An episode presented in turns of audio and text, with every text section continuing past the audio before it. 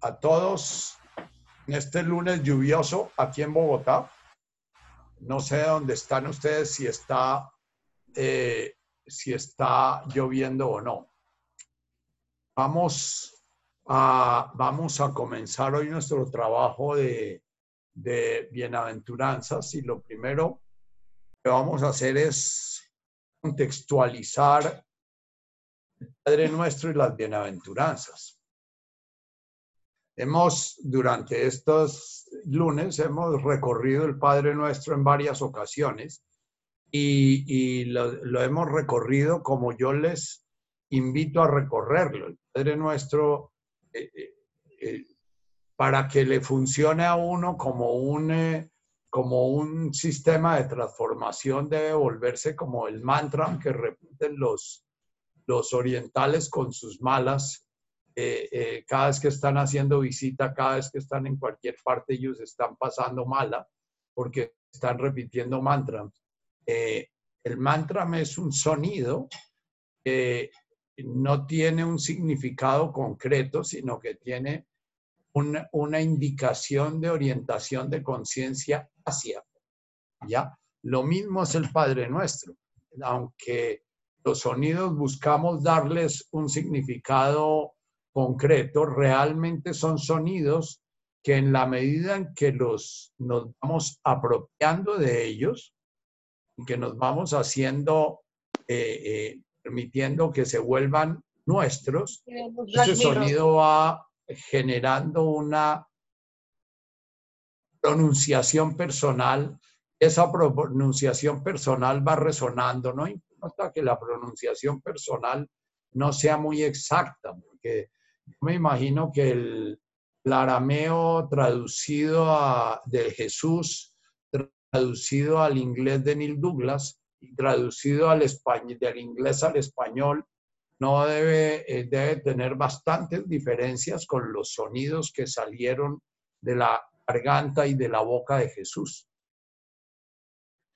Entonces, en el lenguaje que trabajamos en el, Padre nuestro, estos sonidos, yo los invito a trabajarlos como sonidos más que como palabras que tienen una significación concreta.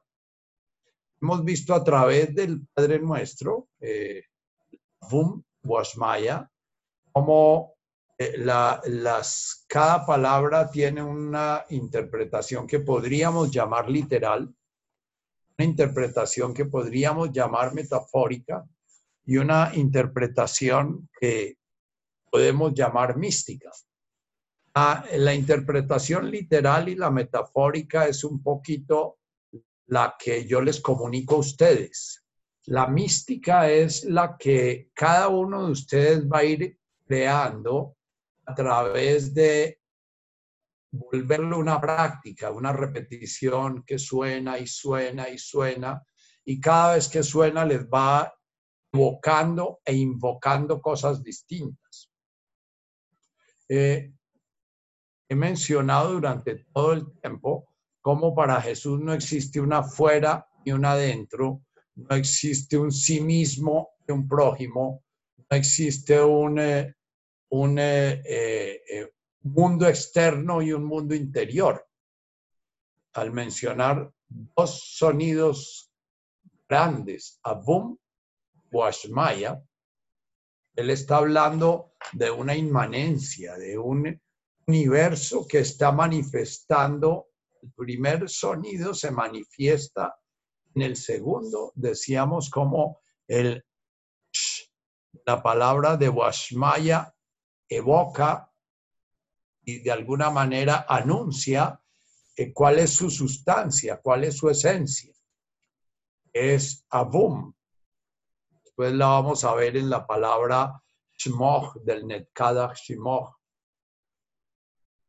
Entonces, el, yo, a través de mis metáforas, a través de mi, mi explicación, a través de mi comunicación, de mi vivencia, busco transmitir un sentido místico de la oración, pero el sentido místico es único, irrepetible, porque la divinidad encarnada en cada uno de ustedes está haciendo una experiencia única e irrepetible. Entonces, eh, el sentido místico que va a ir floreciendo en ustedes, si usan esta oración o estos mantras o estas afirmaciones, como las quieran llamar, eh, eh, como un camino de su, su despertar de conciencia, va a ser puramente personal. El Padre Nuestro o el Avum de Washmaya, entonces va a recorrer primero una forma de conciencia muy, podríamos llamarla abstracta. Abstracta en el sentido que Avum Washmaya plantea como un orden del universo. El orden del universo es que el creador se está manifestando en su creación, en sus criaturas, y, que la aventura de la conciencia del creador es la aventura de la conciencia de cada una de las criaturas que lo encarnan. Avum de Washmaya plantea una cosmogonía, una descripción del universo como una manifestación divina, una manifestación como la danza del creador en la cual él está inmerso y cuya danza, cuya realización de la danza hace parte de, de su manifestación. Los místicos lo van a llamar el amor amando al amado, el amor que es la esencia del universo, la esencia, la cualidad esencial del universo, amando al amado, es amar, digamos que Dios se ama a sí mismo en cada criatura, que descubre, que devela su esencia divina.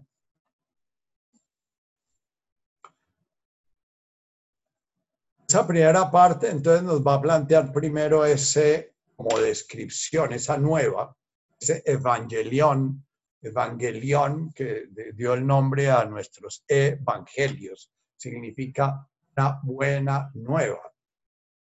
Y después hace dos planteamientos básicos. Uno que va dirigido a lo que podríamos llamar nosotros los occidentales la mente, otro que va dirigido a lo que podemos llamar, no es la mente, es como la parte cognoscitiva del psiquismo humano. Tenemos que vaciarnos de todas aquellas cosas con las que nos identificamos. Nos identificamos con nuestro, nuestra personalidad, nos identificamos con la imagen que tenemos de nosotros mismos, nos identificamos con las cosas que tenemos, nos identificamos con relaciones, nos identificamos, creemos que somos padres, que somos hijos, creemos que somos propietarios, creemos que somos, nos identificamos con lo que hacemos, nos identificamos con el, las cosas que hacemos, los objetos que hacemos, nos identificamos con lo que conocemos. Entonces, lo primero que plantea Jesús es esa identidad por medio de las cuales ustedes crean una imagen de ustedes mismos que se encubre bajo un nombre, Marta, José, Nacho, Jesús, etcétera, y a la cual teóricamente invocamos cuando decimos yo.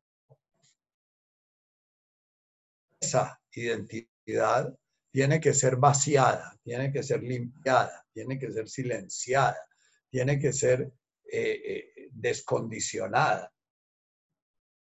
Entonces, la segunda frase hace una referencia grandísima a todo lo que es nuestra manera de percibirnos a nosotros mismos en el universo.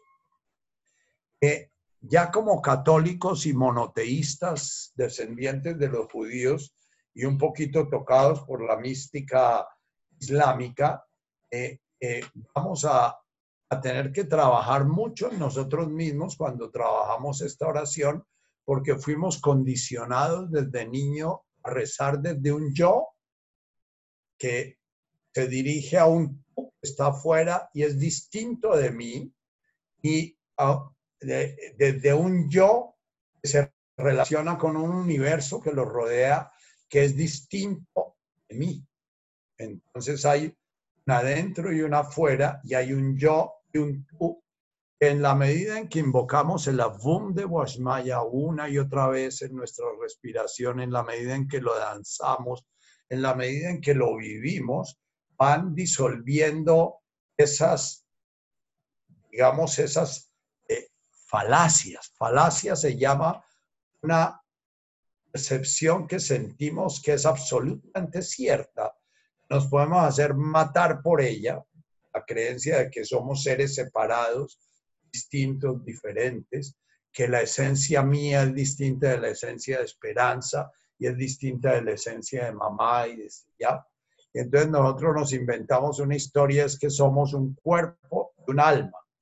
El alma tiene la imagen divina, pero el cuerpo tiene su entidad completamente individual. El alma con su imagen divina, de todas maneras, se encarna en un cuerpo y va a seguir marcada por toda la eternidad con esa identidad. Nuestro dogma de creo en la resurrección de la carne y la vida perdurable nos habla de, que esa carne y esa identidad, ese Nacho, va a seguir así por toda la eternidad. Entonces, boom Washmaya. Es un sonido que si permitimos respirarlo, si lo permitimos danzar en la forma que nos, nos nazca. Eh, los que hacen eh, la práctica de danzas sagradas, va a haber unas danzas, entre otras, el día. Viernes próximo, el viernes próximo a las 2 de la tarde por Zoom. Ahí mandamos la invitación al grupo de meditación y al grupo de coronavirus los que quieran participar. Cuando es por Zoom es muy difícil danzar, pero esta es una práctica, el Padre Nuestro es una práctica que se debe para que trabaje realmente como transformadora y liberadora de nuestra vida. Debemos cantarla, debemos danzarla, debemos caminarla, debemos incorporarla, debemos respirarla, ¿ya? Entonces, eh, los que han hecho las danzas del Padre Nuestro saben que son unas danzas muy sencillas. Ustedes las pueden danzar un poquito como son todas las oraciones islámicas, eh, sencillamente con su cabeza boom, wash, maya, boom, wash, maya. Nomás ese mover su cuerpo, boom, sintiendo como ese boom resuena en cada una de sus células y ese de Boashmaya hace referencia a esa manifestación sembrada, impregnada, iluminada, signada, explicada por el de su mitad, que es el sonido sagrado que manifiesta la sacralidad de la criatura. Y la tercera invocación es una invocación a lo que podíamos llamar la voluntad. Si ustedes se ponen a pensar, a tratar de discernir qué es la voluntad y qué es el pensamiento y, cómo se diferencia el pensamiento de la voluntad y si hay una voluntad individual o si hay una voluntad, eh, ustedes pueden ir profundizando en meditar eso, pero si hemos sido criados desde muy, desde que comienza nuestra formación de nuestro psiquismo, a creer que hay una voluntad propia, que esa voluntad propia es la que se proyecta desde un yo interno a un mundo exterior. A medida en que vamos pronunciando ese TT, TT Malkutaj, vamos invocando en el Malkutaj esa voluntad ese poder que ordena todo el universo, desde las partículas cuánticas hasta las enormes galaxias y los agujeros negros y las novas y las supernovas. Todas obedecen al mismo orden. Desde lo más sólido y lo que percibimos como más material, ya sabemos que eh, no han logrado encontrar la materia los físicos modernos, la materia en la medida en que se van yendo más y más y más, cada vez se les va más de las manos. O sea, prácticamente hoy la física cuántica plantea que no hay materia, hay posibilidades de manifestación de información, pero no se puede encontrar la materia como tal, pero nosotros la percibimos como tal. Y esa es otra falacia. para nosotros es muy difícil entender que esto que hemos percibido e interpretado siempre como una realidad real, sencillamente es una representación de una percepción. Entonces, lo mismo, eh, comenzar a aceptar muy poquito a poco, muy despacito, muy amablemente, el que el universo que nos rodea no obedece a nuestro control. Cuando comenzamos a aceptar poquito a poco, entonces comenzamos a dejar de atropellar a nuestros prójimos, comenzamos a dejar de atropellar, de, de atropellarnos a nosotros mismos, vamos a dejar de generar utopías en que vamos a cambiar el mundo y que vamos a crear un mundo distinto, porque es que podemos crear un mundo distinto. Nos ha tocado este trabajo en un momento muy bello, pero muy bello para la conciencia. Es el momento en que ese malcutaj, ese orden, está mostrándole a los seres humanos que la ilusión de controlarlo es una pura primera ilusión. Entonces, toda nuestra zozobra es que creemos que el virus va a hacer esto y hacer lo otro y que el virus se va a reproducir así y se reproduce de otra manera y, que la pandemia va a hacer esto y hace lo otro. Eh, como les decía en otra charla, es la primera vez que la humanidad tiene la pretensión de poder parar una pandemia. Las otras ocasiones, las otras epidemias, epidemias y pandemias, la humanidad aceptaba que era algo que le pasaba y, a lo cual tenían que adaptarse. En esta tenemos la ilusión de pararla y ahí está de alguna manera ese malcutaj mostrándonos que se nos sale de las manos. El ego es el hacedor por excelencia. Las tres tentaciones que recibe Jesús en el desierto son hacedoras es hacedora política, hacedora de milagros y hacedora de posesiones, ¿no? Eh, eh, da poder sobre el poder político, sobre todos estos reinos, da poder sobre convertir las piedras en pan, da poder para que los ángeles lo recojan a uno si se tira de la cúpula del templo, ¿no? Son tres ilusiones de poder. Eh, cuando trabajamos entonces esa primera parte del Padre Nuestro que concluye en Nehuay Sivianaj. Ese Sivianaj, Nehuay es todo este trabajo nos va a ir llevando a que mi voluntad individual ilusoria se desvanezca pueda ir reconociendo la voluntad divina actuando a través mío. Pero para reconocer la voluntad divina actuando a través mío, tengo que aceptar que yo no tengo una visión del universo que es la que debe ser y que tengo una visión del prójimo que es lo que debe ser. Y entonces, solamente cuando he limpiado mi mente prepotente, puedo comenzar a trabajar mi voluntad prepotente. Porque si yo creo realmente que yo tengo la fórmula ideal para que los demás seres humanos sean, entonces voy a tener toda la rabia del mundo eh, para castigar al soldadito que violó a la niña, para eh, mandar matar al otro, o para condenar a cadena perpetua al otro. Aquí ya comenzamos a intuir eh, de lo que estamos hablando no es un ordenamiento del mundo fenoménico que va a producirse como, como producto de nuestro trabajo interior. Nosotros no vamos a hacer una transformación interior para poder hacer milagros y por convertir las piedras en pan y poder gobernar los reinos y volvernos el rey Azoka que difunde el budismo en todo el Asia, sino que nos vamos a transformar sencillamente para permitir que la conciencia divina aparezca y se haga clara en cada uno de nosotros.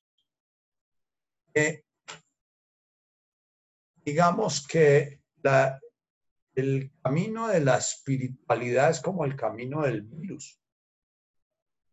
Si yo quiero que todo el mundo se contagie, lo primero que tengo que hacer es contagiarme eh, eh, y, hacer lo necesario para que ese contagio se comunique. Entonces el camino espiritual es igual.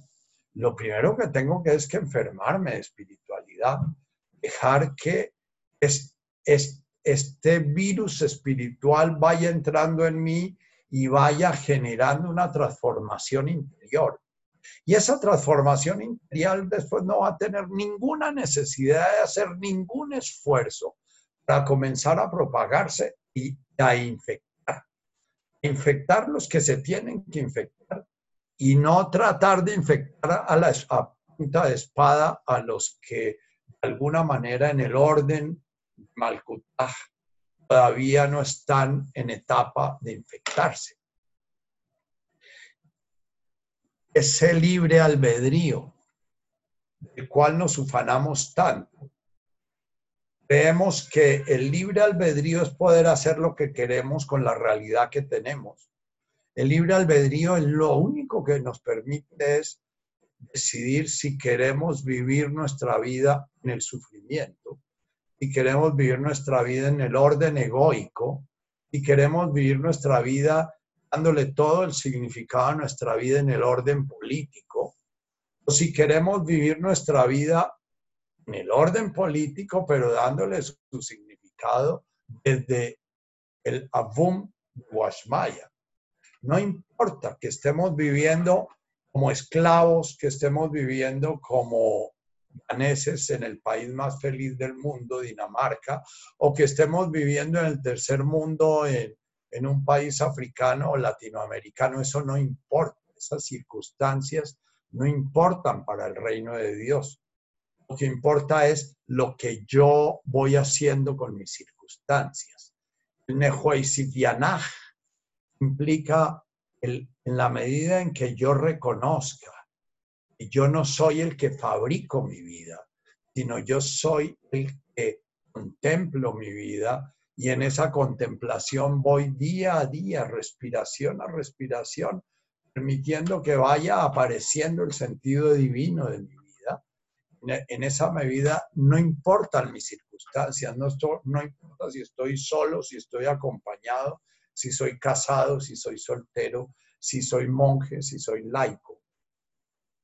Ahora, todos ustedes deben estar rehuyéndose en la cabeza.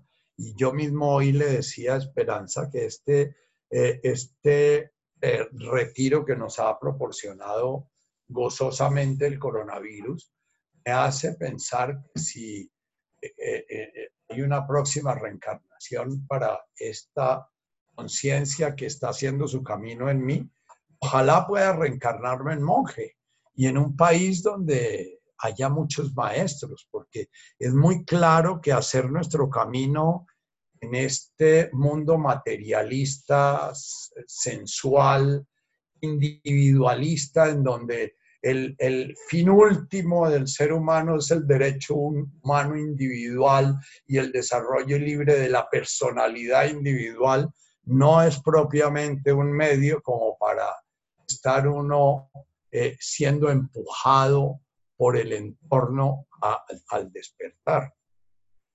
Vamos a iniciar, si alcanzamos ahorita, nuestras bienaventuranzas, y les digo ahorita el contexto, pero las dos últimas bienaventuranzas con lo que se cierra todo este ciclo del sermón de la montaña, ya precisamente nos hablan de eso, de que muchas veces que Nacemos en sitios donde estamos dislocados, desmembrados, descuartizados.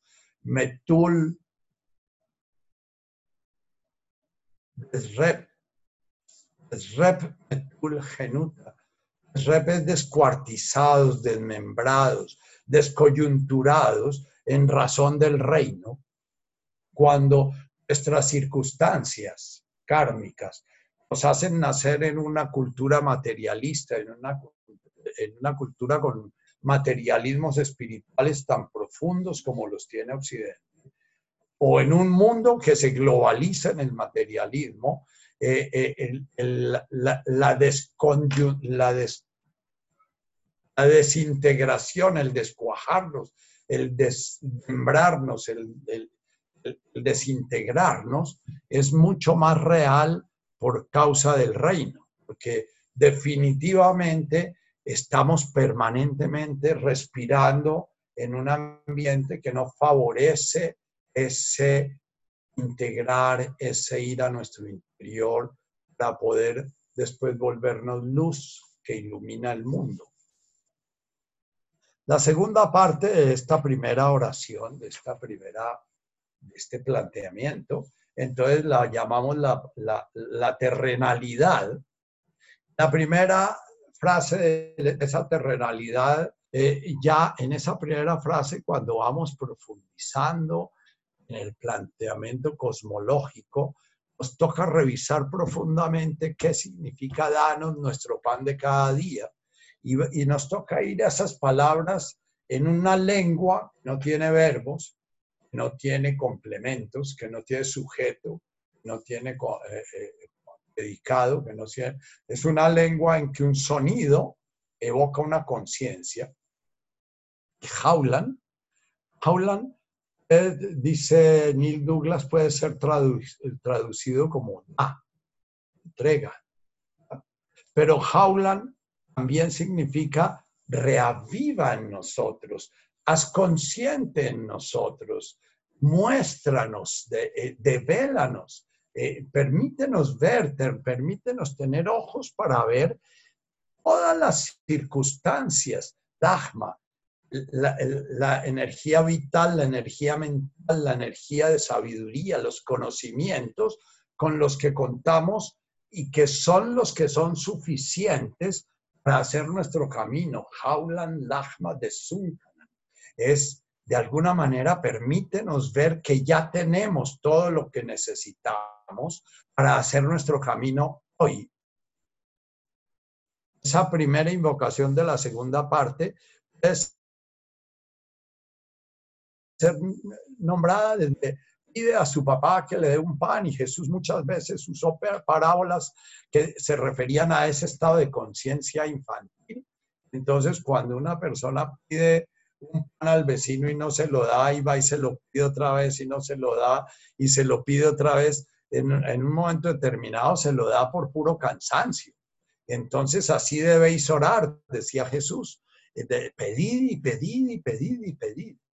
Pero en la medida en que ustedes permitan derretirse, fundirse en estos sonidos, van a comenzar a, ir descubriendo que ese jaulan lagma de Sunkanan se va transformando de una petición que hace un niño inválido a una oración de gratitud infinita por todo lo que se me ha dado en esta existencia como recursos para este despertar. La, la víctima se va volviendo eh, se va transformando en un adulto y el adulto se va transformando en un gratificador, en un dador de gracias. La súplica se va transformando en una alabanza. El místico deja de suplicar, deja de orar y en la medida en que profundiza en su unión con el amado, cada día, a respirar se vuelve más un acto de gratitud, cada alimento que toma se vuelve unas gracias, cada eh, circunstancia que vive se vuelve unas gracias, cada enfermedad que le llega se vuelve unas gracias, porque va entendiendo el pan, la sabiduría, los recursos que, tiene para hacer su transformación en este presente son suficientes para este presente. Haulan Lachma Sunkana es despierta, muéstranos. Ya lo que tenemos es suficiente. Vivimos una cultura y una sociedad posmoderna en que nada es suficiente. cada vez más y más, estamos depredando la tierra y posiblemente es, esta raza en la forma en que vive va a ser extinguida porque no es viable en la tierra. ¿Por qué? Porque somos de una voracidad, voracidad de conocimientos, voracidad de comida, voracidad de comodidad, voracidad de control, voracidad de todo. Este Jaulan Lachma de Sunkanan Yahomana es como un exorcismo sobre esa voracidad. Si yo en mi meditación comienzo a pedir, dame la iluminación, en el momento en que recito Jaulan Lachma, uy, no, yo ya estoy despierto. Yo no tengo que seguir pidiendo. Lo que tengo es que darme cuenta que ya tengo el recurso. Después seguimos en la terrenalidad hablando de Vashvoklan, Auben,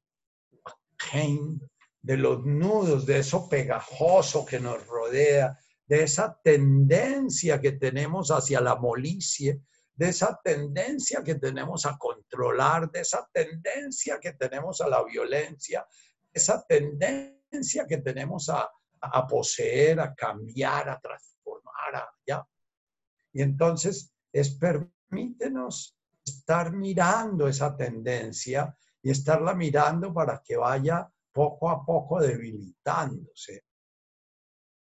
Vamos a trabajar esa tendencia también en la segunda, en la cuarta, en la octava y en la novena bienaventuranzas. La bienaventuranza también hace un giro en el cual se eleva a lo celestial y a lo realizado y vuelve y aterriza en, lo cotidiano, en, en, en, Bagaluta, en, el de Rep, en sonidos que nos llevan a, a crujir de dientes, al llanto y al crujir de dientes, nos llevan a esa inconformidad profunda que nos invita a morirnos, que nos invita a la desesperación, pero al mismo tiempo nos invita a soltarnos de la camisa de fuerza del ego. Hablan la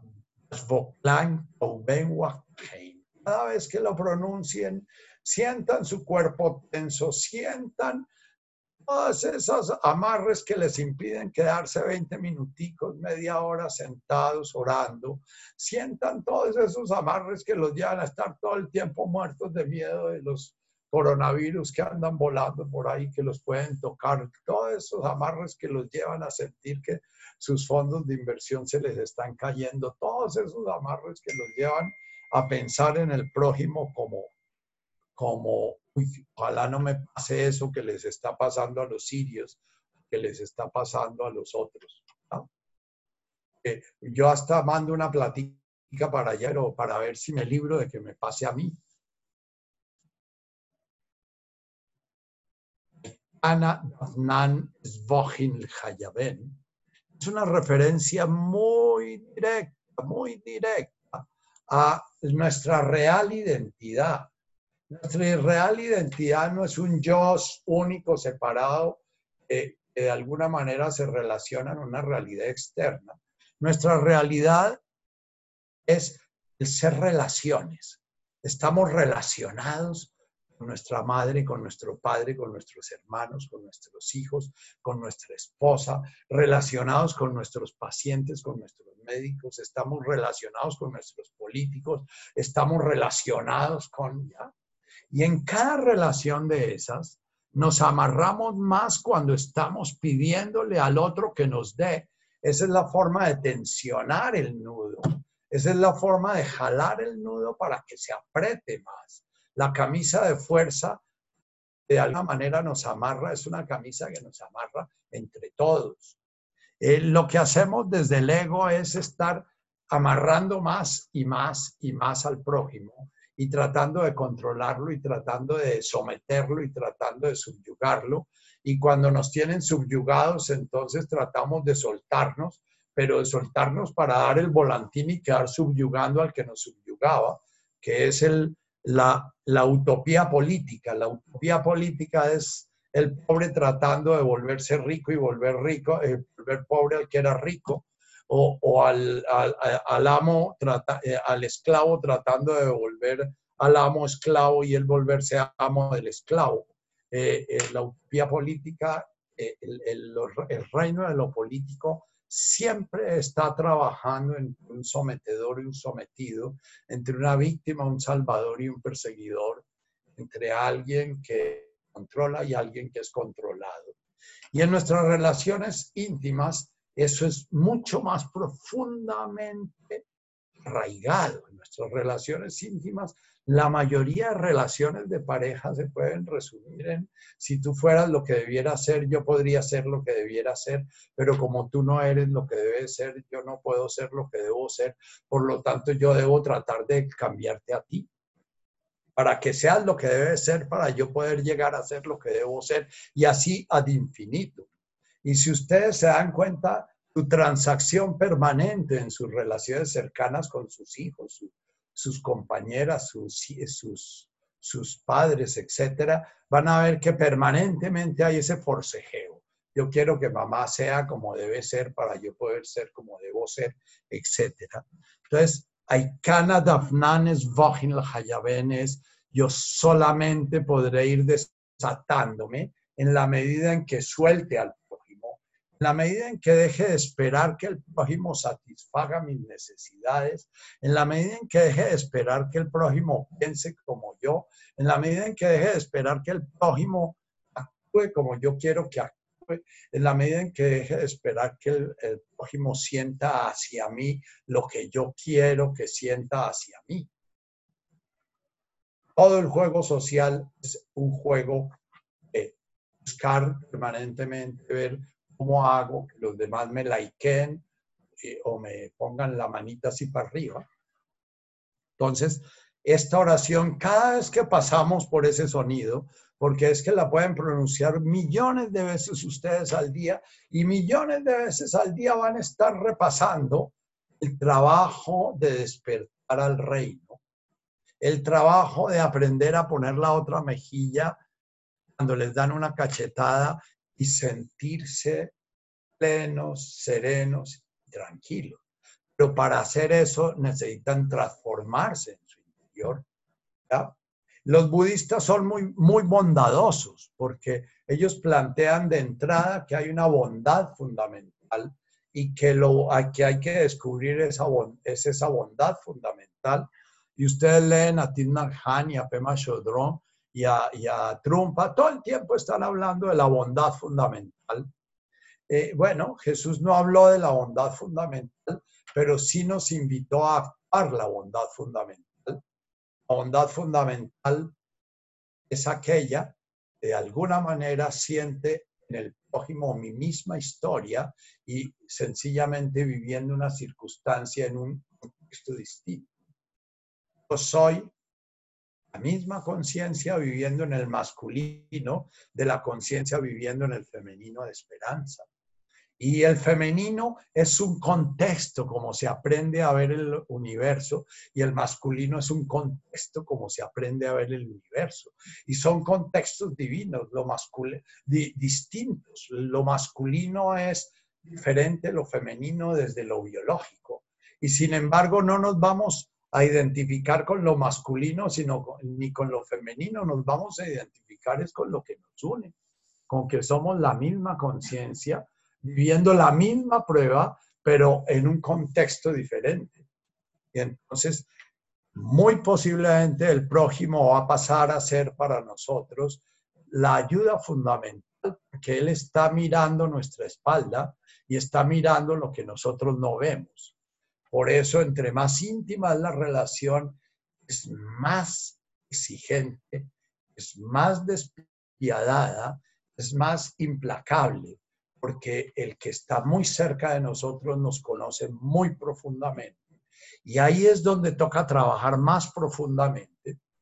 Eh, la, vida monacal y la vida celibataria, eh, de alguna manera, son formas de vida que yo creo que no se eligen son formas de vida que ya se viven cuando hay procesos de conciencia de mucha liberación. Si nos tocó vivir esta vida en la cual somos laicos con mujeres, hijos, eh, eh, padres, madres y viviendo en relación con ellos y enredados con ellos, tenemos que primero aprender a despertar nuestra compasión hacia nosotros mismos por estar ahí atrapados. Y desde el, desde el momento en que vamos viendo nuestro atrape, lo vemos con dulzura, que es el Vashboklan Kauben, y echamos agüita y echamos aceitico y lubricamos esos nudos para irlos aflojando, entonces vamos a poder comenzar a aflojar los nudos de nuestros prójimos. No aflojarlos, porque yo no puedo aflojar el nudo de ningún prójimo. A dejar de tirar el nudo del prójimo, porque lo que hacemos es estar amarrando más y más al prójimo en su propia camisa de fuerza. Había un duelo en el Pacífico que se llamaba el duelo del Rahuegallo, y era un duelo violento que llevaban a cabo las comunidades negras, en las cuales se agarraban de un, pañuelo rabogallo con la mano izquierda y con la derecha se daban machete hasta que uno de los dos morían. Por lo general los dos morían, quedaban tan mal heridos que morían. Entonces, muchas de nuestras relaciones íntimas se parecen a eso. Lo primero que tengo es que soltar el rabo de gallo, es que soltar la idea de que tengo que cambiar al otro, soltar la idea que tengo que cambiar a los bogotanos, que tengo que cambiar a Colombia, que tengo que cambiar al tercer mundo, que tengo que cambiar, qué sé yo, esa idea es del, nacida del ego prepotente.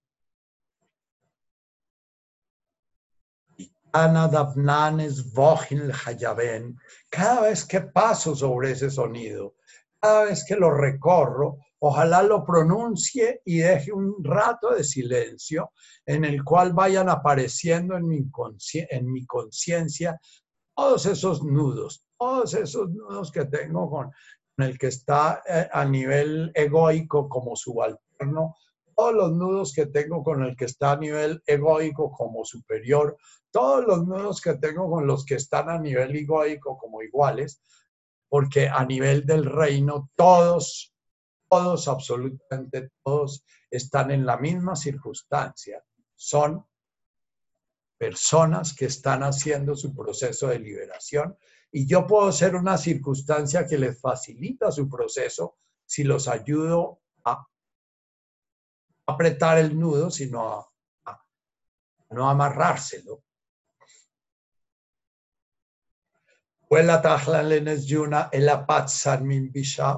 Entonces, venimos ya terminando en lo más sombrío, ¿ya?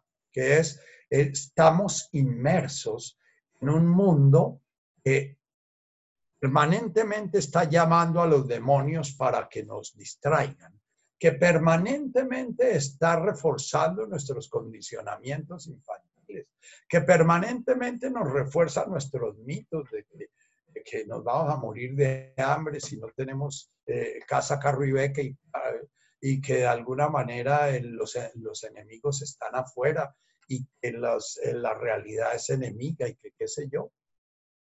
Entonces, la Tajla es entender que cuando se está trabajando el reino, el entorno, la cultura, los noticieros, lo que dicen nuestros prójimos alrededor, no nos va a servir de aliciente. Hay un camino en, en solitario, que por ahí hay sangas y que parte del trabajo es buscar una sanga en la cual el yuna no sea tan fuerte.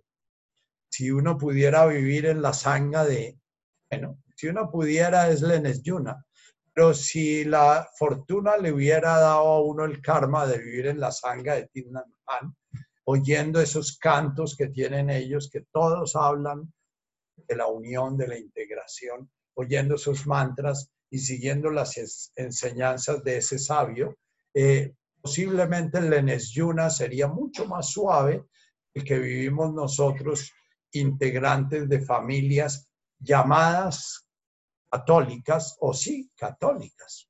Eh, precisamente el mayor escollo que tenemos es ser católicos católico significa que somos los únicos que tenemos la razón y que tenemos que cambiar a todo el mundo. Una santa católica y apostólica es nuestra, nuestro lema. Tenemos que cambiar a todo el mundo, no tenemos que cambiarlos a nosotros mismos.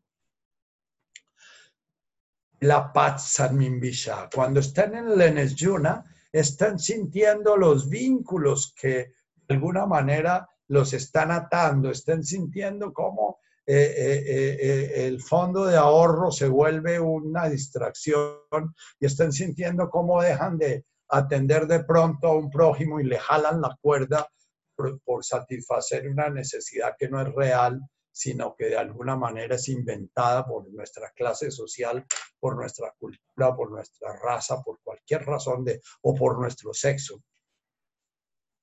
El la última bienaventuranza, vuelve a mencionar Kul, Kul, Milavisha, Tulat, Leikon Bagaluta. ¿Ves? podamos ir allá eso que quedó más amarrado de todo, porque cada vez que vivimos una situación de peligro grande, cada vez que vivimos una traición, cada vez que vivimos algo que era completamente inesperado para nosotros, nuestra confianza básica fue quebrantada en sus raíces.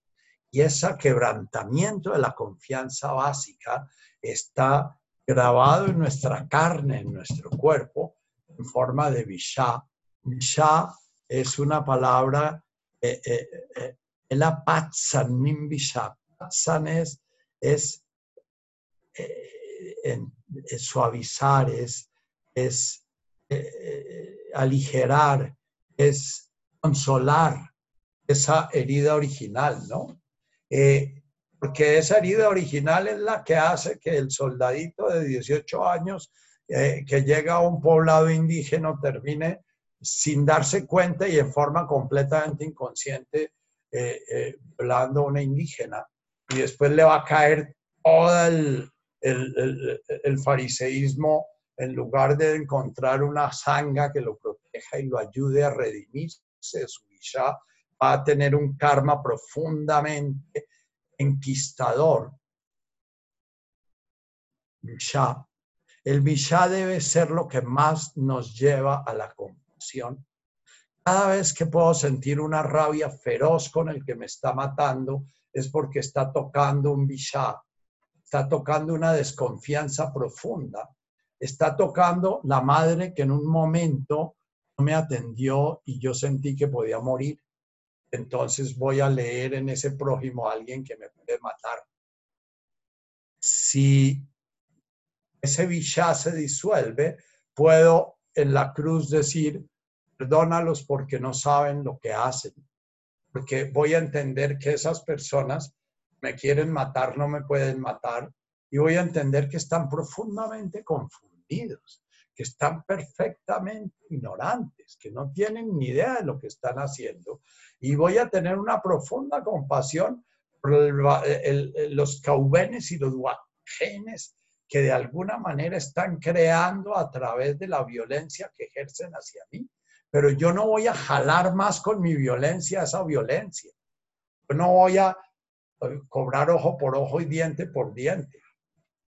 No voy a estar haciendo campañas para cadena perpetua y esas historias o la pena de muerte para el que de alguna manera, perdido en su ignorancia, lleva a cabo una acción kármica tan violenta como la de violar a una niña inocente.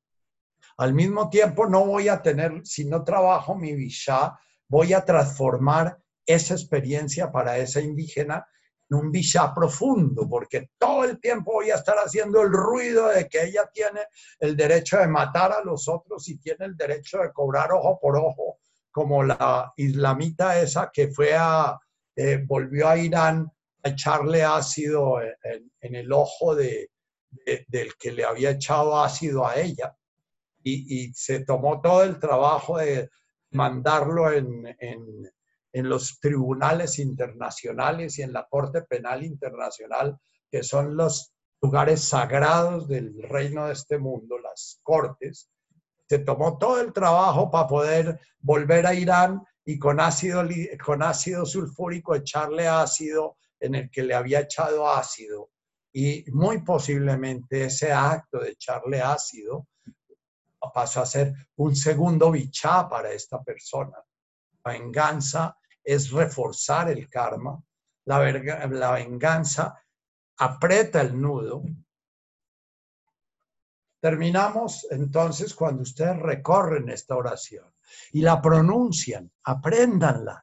Al principio va a ser difícil como cuando comienzan a tocar el piano y les toca con un dedito tocar ta, ta, ta, ta, ta, y a, base de tocar después van a emplear tres dedos y entonces ya pueden tomar, tocar un armónico, pero después les cuesta trabajo emplear la otra mano por separado, pero entiendan que este es el sentido de la vida. Y si le han dedicado al trabajo 8, 10, 12 horas diarias de la vida, al menos dense el chance de dedicarle una, dos horas al día a este trabajo de despertar a el reino al cual vinimos. Pasamos a las bienaventuranzas. Las bienaventuranzas, así como aterrizamos en la terrenalidad de la segunda parte, vamos a aterrizar en una individualidad, decirlo así, aunque para Jesús no existe la individualidad, pero vamos a revisar, a entrar en lo que podríamos llamar nosotros la subjetividad, en la singularidad. Ah, ya Jesús comienza a señalar directamente lo que hace cada uno de nosotros para poder recitar esa oración del Señor como un camino liberador. ¿Cuáles son las condiciones y las circunstancias en las cuales debe estar mi cuerpo, debe estar mi respiración, estar mi relación con el entorno en cada presente para que esa primera oración realmente me transforme. Yo pienso, es mi pensado, como dicen los indígenas, que ya en sí la oración tiene un poder tan grande que aunque se queden ustedes en la sola oración y la vuelvan carne de su carne, ya va a haber una transformación importante en ustedes. Sin embargo, si ustedes quieren profundizar en el trabajo, en las bienaventuranzas ya son equivalentes como al camino en el budismo, pero mucho más concretas, porque Jesús no era un hombre intelectual. Jesús habló al corazón, no a la mente. Buda habló a la mente para que la mente le diera permiso al corazón. Jesús habló directamente al corazón.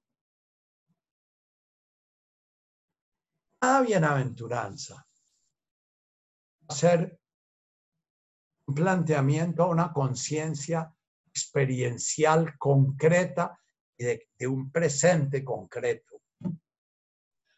Hum es un sonido que acompaña todas las bienaventuranzas.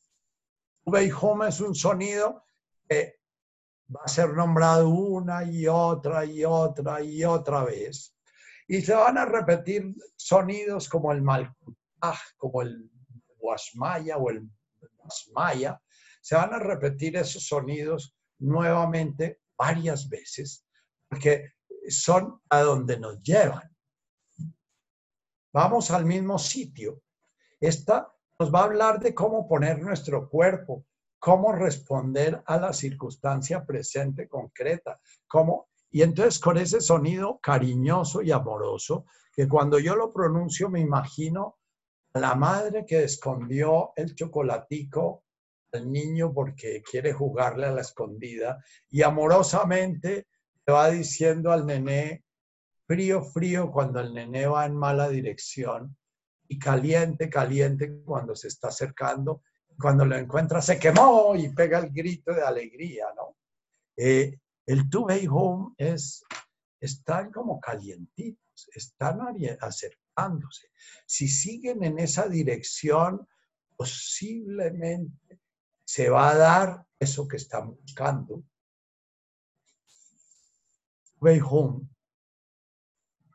Way home.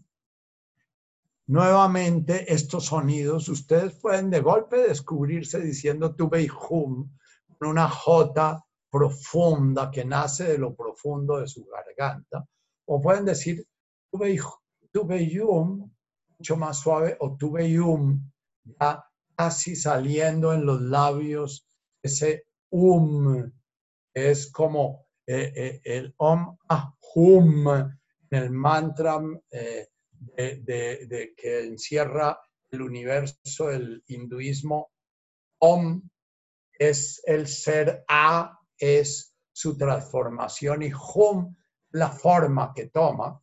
Es el abum de Washmaya, es om ahum.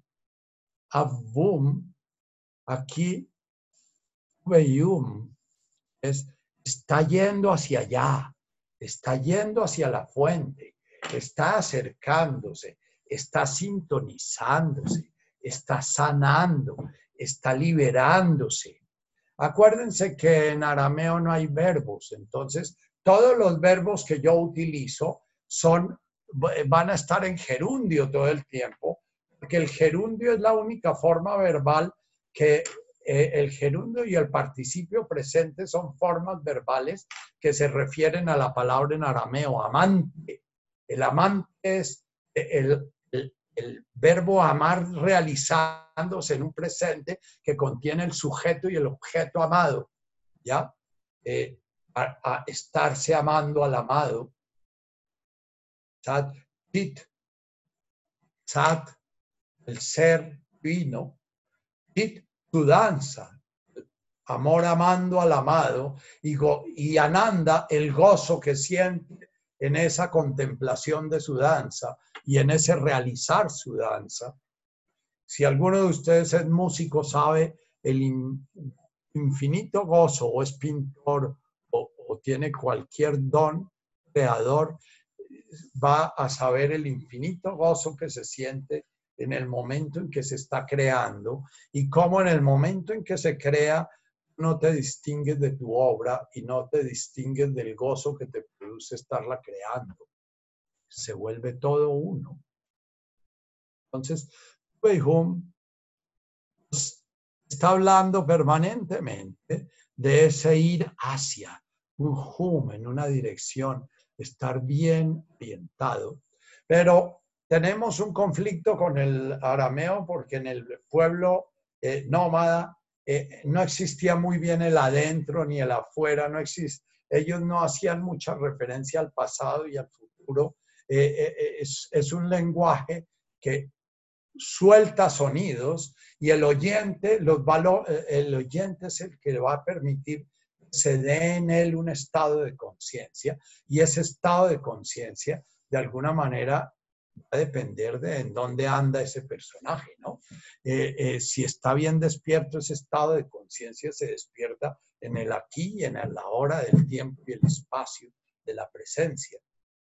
Si está bien lejos de la conciencia, muy posiblemente lo proyecta al futuro y, y se imagina que viene del pasado.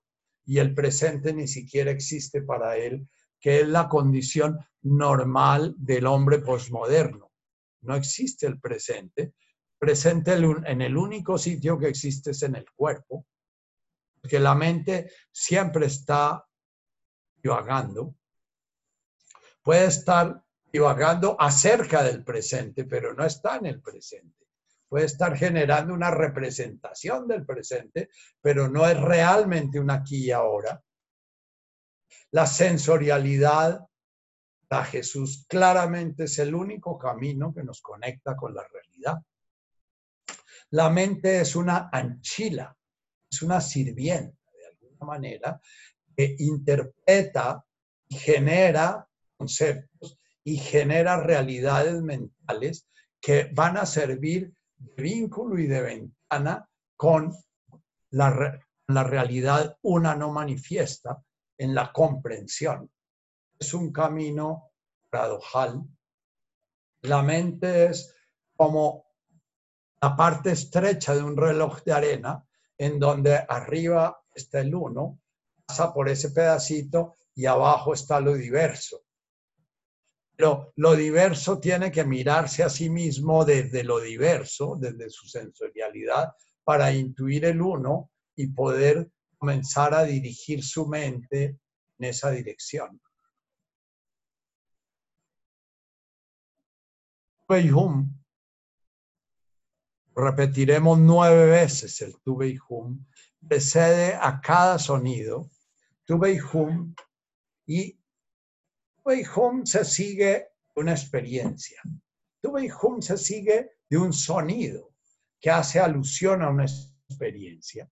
Y después va a haber otro sonido, que es diljonio o alguno otro de esos, el bayón, etcétera, sonidos que hacen alusión a una conexión directa. Tu hum lemal canibaru, dijoni malkutas maya, o dijanon, hum lauile, dijanon. Entonces, en la bienaventuranza, los invito a sumergirse en el Tubeyum, la experiencia que se plantea, sumérjanse en el sonido que plantea cada experiencia y después sumérjanse en la experiencia que se produce cuando esta experiencia se está produciendo. Nuestras bienaventuranzas traducidas al lenguaje lógico secuencial y, y, interpretadas a, la nivel, a nivel de la espiritualidad vista desde la mente, que se llama teología y teodicea, entonces plantean sujeto, un verbo que realiza una acción y esa acción va a generar una consecuencia que producirá un efecto en el futuro. Y entonces las bienaventuranzas a nosotros nos las enseñaron bienaventurados los pobres de espíritu, porque ellos es el reino de los cielos, o porque ellos heredarán el cielo, porque ellos porque ellos tendrán, o ellos serán llamados, o ellos a una acción en el futuro. Aquí el adentro y el afuera se tiene que disolver aún más. Y el sujeto y el objeto tienen que estar disueltos. Cuando vamos recorriendo las primeras tres bienaventuranzas, nos hablan de la condición humana su condición básica. Jesús se refiere en la primera a la forma como tenemos que estar en el presente, agarrados en la respiración. A la segunda, a la forma como tenemos que aprender a no negar la realidad a través de huir del dolor, de huir de la muerte, de huir de la enfermedad, de huir del disconfort, de huir de la incomodidad, de huir de lo que nos cae gordo, de huir de lo... En la segunda, Jesús nos plantea, si no se dejan transformar, desgarrar, si no se dejan moler, si no se dejan trillar por la realidad, si no se dejan descomponer por la tierra, esa semilla nunca va a germinar. Eh, eh, el ego está hecho para eludir la realidad. El ego es el maestro en la ilusión de la realidad y está, el ego humano ahorita está tratando de eludir la muerte, que es la realidad, y así, y pataleando y haciendo 20 mil historias para ver si elude la muerte, porque el hombre posmoderno se había creado el mito de su inmortalidad y de la inmortalidad de sus semejantes, porque estamos tan amarrados a los semejantes que se nos muere un gato, se nos muere un perro, se nos roban el carro y sentimos que hemos perdido parte de nuestro ser. La huile. La tercera nos dice, solamente en la medida en que hayas renunciado, en la medida en que hayas olvidado que tú eres el que controlas, en la medida en que hayas olvidado que tú tienes alguna responsabilidad, lo que pasa afuera, Dawile, eh, la maquique, en la medida en que postergues, te entregues, lo mismo que el tetema al cultal en que entregues tu voluntad de tal manera que tu voluntad se vuelva una con la voluntad del universo, como es la voluntad una del gato o es la voluntad una de la planta o es la voluntad una del coronavirus o es la voluntad una de la amiga todos los seres en el universo obedecen al mismo orden. A ellos no les cuesta porque no se crearon el pajazo de que ellos estaban separados, distintos y diferentes y tenían por misión poblar la tierra, someter la tierra, dominar la tierra. nuestro mito religioso monoteísta es muy tóxico porque de alguna manera es un mito que sal, nace de la importancia personal. Eh, aquí tenemos que ir curando ese mito. Ahí vamos a curar todas nuestras neurosis políticas y todas nuestras neurosis eh, sociales y todas nuestras neurosis para podernos dedicar realmente a lo que vinimos, a ser luz, poder la luz que hay en nosotros y una vez que la veamos poderla mostrar como lo muestra la quinta, la sexta, la séptima bienaventuranza. Es un camino en el cual Jesús nos va hablando cuáles son los pasos a dar para poder realmente realizar nuestra humanidad, realizar el reino de Dios en el mundo visible realizar la conciencia del reino en una criatura creada por el Creador.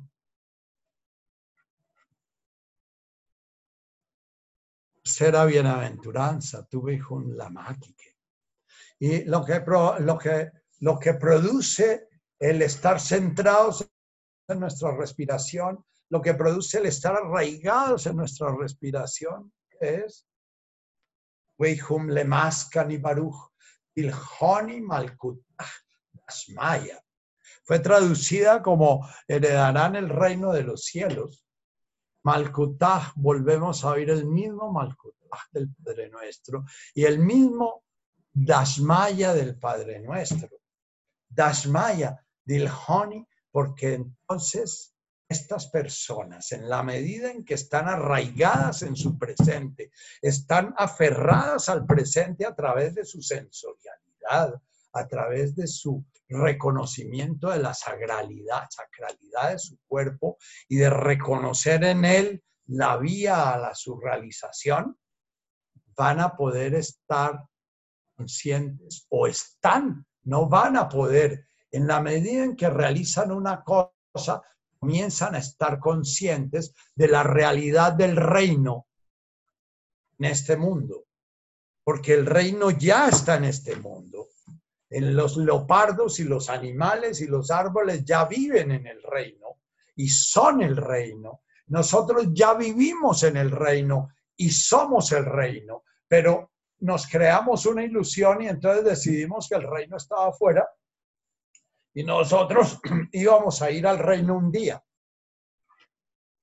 Realizar que ya somos el reino y que ya vivimos el reino y que ya creamos el reino y que cada pensamiento nuestro, que cada acción nuestra, que cada sensación, cada percepción nuestra es nuevamente la divinidad manifestándose en el mundo de los fenómenos y manifestándose gozosa en esa nueva creación, eso significa del Honi Malkutah Dashmaya, que va a ser repetido en la novena. Vamos a hacer un ciclo y vamos a ir recorriendo pasito por pasito. Y en la, en la octava, perdón, en la octava estuve home desrep metul genuta el Honi Maya. Se repite exactamente el mismo sonido. Y nuevamente hay la misma planteamiento en el desrep del Lauile, el de Mascani, del Tubihom Lamakike. El mismo planteamiento está en la novena, en la octava resumido, Bienaventurado el que está desgarrado, el que está eh, desmembrado, el que está por causa del reino, por esa aventura de poder despertar a ver que el reino ya se está realizando. Aquel que es perseguido, aquel que es marginado, aquel que es expulsado, que es avergonzado. Eh, los, y los de la Iglesia de la Liberación se le olvidaron de estas bienaventuranzas o no las entendieron nunca, porque decidieron entrar a matar gente para conseguir que todos los seres humanos sea, fueran iguales, cuando ya eran iguales. Lo que pasa es que toca ayudar a los seres humanos, no a que sean iguales en el mundo fenoménico porque cada ser humano es distinto y la aventura de la conciencia precisamente eh, eh, se desarrolla en eso, la divinidad encarnándose en contextos distintos y diferentes. La divinidad que se encarna en un Luis XIV va a ser distinta de la, divinidad que se encarna en uno de los miserables de, de Pero ambos tienen la misma posibilidad de ver que el reino ya está en la tierra y muchos miserables de la época de Víctor Hugo vivieron mucho más gozosos el rey Luis XIV, que no se dio cuenta, él no tenía que crear reinos, ni difundir reinos, ni imponer reinos, ni, ni un Voltero, un Rousseau, un D'Alembert que creyeron que tenían que matar a unos y quitarles la cabeza para volverse ellos reyes.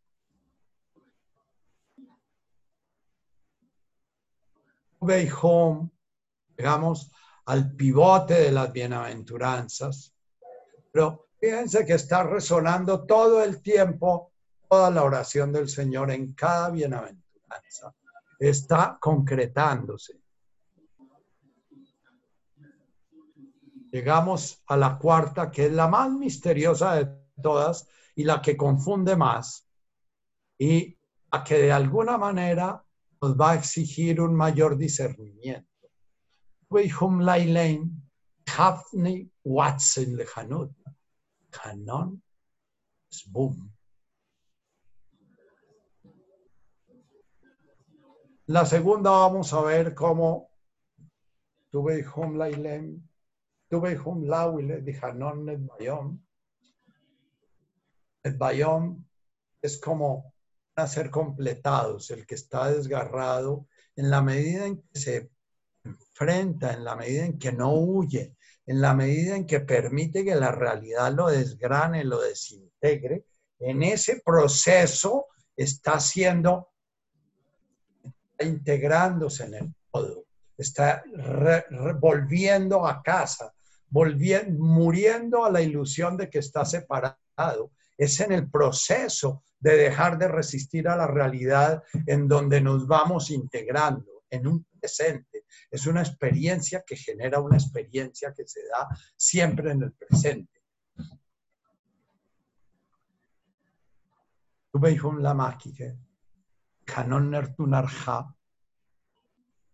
Heredarán la tierra, fue como fue traducido.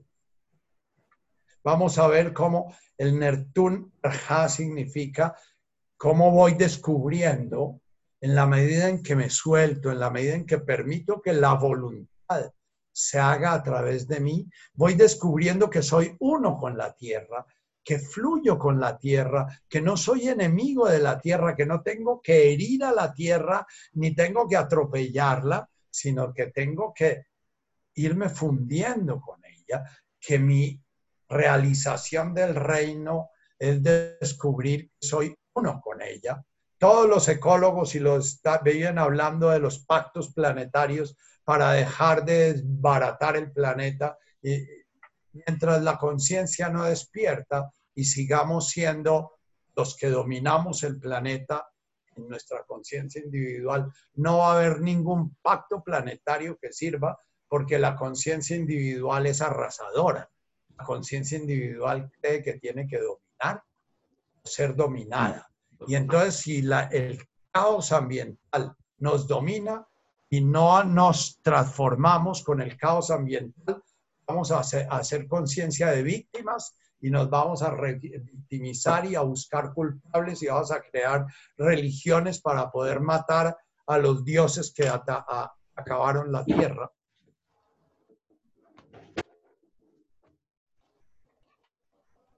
Narja es vamos a osar vivir en paz, ser parte de.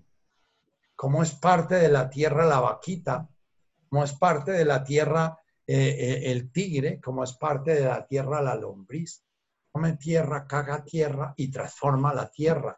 Eh, ser una lombriz sería el ideal mayor del ser humano, que podamos comer, transformar y entregar tierra enriquecida a la tierra los lombriceros que tiene mi hijo en Villa de Ley eso.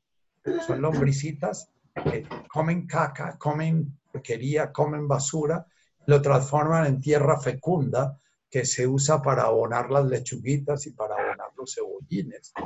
Eh, a, mí me duele cada vez que veo la organización humana actual donde lo más rico del ser humano a nivel biológico es su popó y su pipí. Y sin embargo se vuelve veneno y aguas negras que tiene que ser depurado con químicos y tiene que ser depurado y se gastan toneladas de energía para poder depurar algo naturalmente es profundamente rico.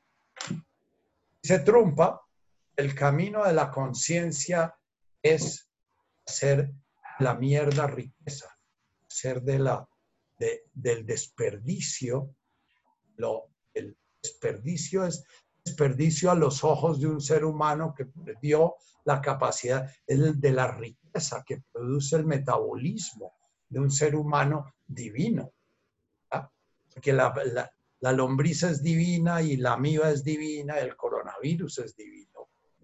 Pero si nos desintegramos y nos volvemos los buenos contra los malos, entonces eh, dominamos a las vacas y las volvemos nuestras esclavas cuando podríamos vivir pacíficamente con ellas, como viven un poquito. Todavía algunos hindúes, porque ya hay muchos atos lecheros en la India, porque el siglo XX no fue el siglo en donde Oriente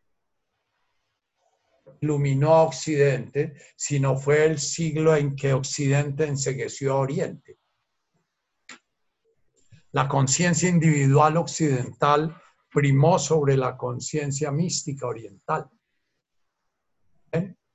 La conciencia, de todas maneras, es la sal de la tierra, es la levadura del pan. Entonces, yo espero que por debajo de toda este, eh, de esta ebullición de materialismo esté dándose una transformación de conciencia que no va a salvar el planeta ni a la raza humana, que va a comenzar a darle significado a la vida humana y es posible que algunos pocos seres humanos que queden, queden ya transformados para comenzar un nuevo camino que posiblemente vuelva a ser el mismo ciclo, como dice eh, el Padre Nuestro, Tul de la Amén. La concepción oriente es que el universo es como un gran, una gran respiración que nace de un centro, se expande, se expande, se expande, se expande, después se contrae, se contrae, se contrae, se contrae, y después vuelve y se expande. Eso llaman la respiración brahmánica los hindúes. Pero los beduinos tenían el mismo, el mismo concepto de la creación, que era algo que se multiplicaba y se multiplicaba y después se contraía, se contraía, se contraía, y después volvía y se multiplicaba porque ellos veían las estaciones y consideraban que con el universo pasaba lo mismo. Lo que pasa con el invierno y con el verano y con la primavera y con el otoño. Bien, sobre la cuarta, entonces, Hamnei Watson Lejanuta. Lejanuta fue traducido como justicia, fue traducido como perfección, fue traducido como righteousness, como rectitud. Pero la rectitud, la justicia y la perfección del ego no tienen nada que ver con el reino. La rectitud, la perfección, la justicia del ego han llevado a el reino se pierda. La muerte del espíritu en el cristianismo fue precisamente el que se perdió la justicia. Constantino decidió politizar el cristianismo porque sintió que tenía una fuerza interior muy brutal y lo que hablan los filósofos modernos es que la plusvalía del cristianismo, que es lo que generó ese misticismo que fue usada por Constantino tratando de unificar el imperio romano, eh, eh, termina siendo toda esta cristiandad maneja un materialismo espiritual muy, muy confundidor. Yo nací cristiano, católico, estudié para sacerdote. Mi primer acercamiento al, a la trascendencia humana fue religiosa y entregué mis primeros 30, 35 años de mi vida buscando esta espiritualidad que encontré después en lo católico. Considero que las semillas están ahí porque Jesús está en la semilla de las religiones monoteístas occidentales. Jesús está en la semilla del islamismo, Jesús está, en la semilla del judaísmo porque en el mismo Jesús la semilla del judaísmo estaba en él.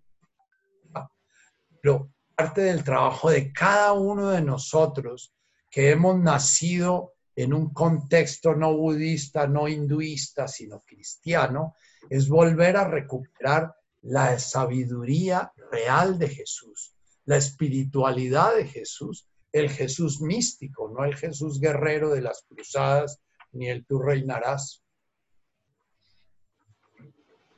Lo, lo tenemos ahí. En todos nosotros, como bautizados que somos, está esa semilla, está la gracia allí. Y lo importante es comenzar a deshacer un camino que egoizamos la religión, egoizamos la espiritualidad y la volvimos reino de este mundo.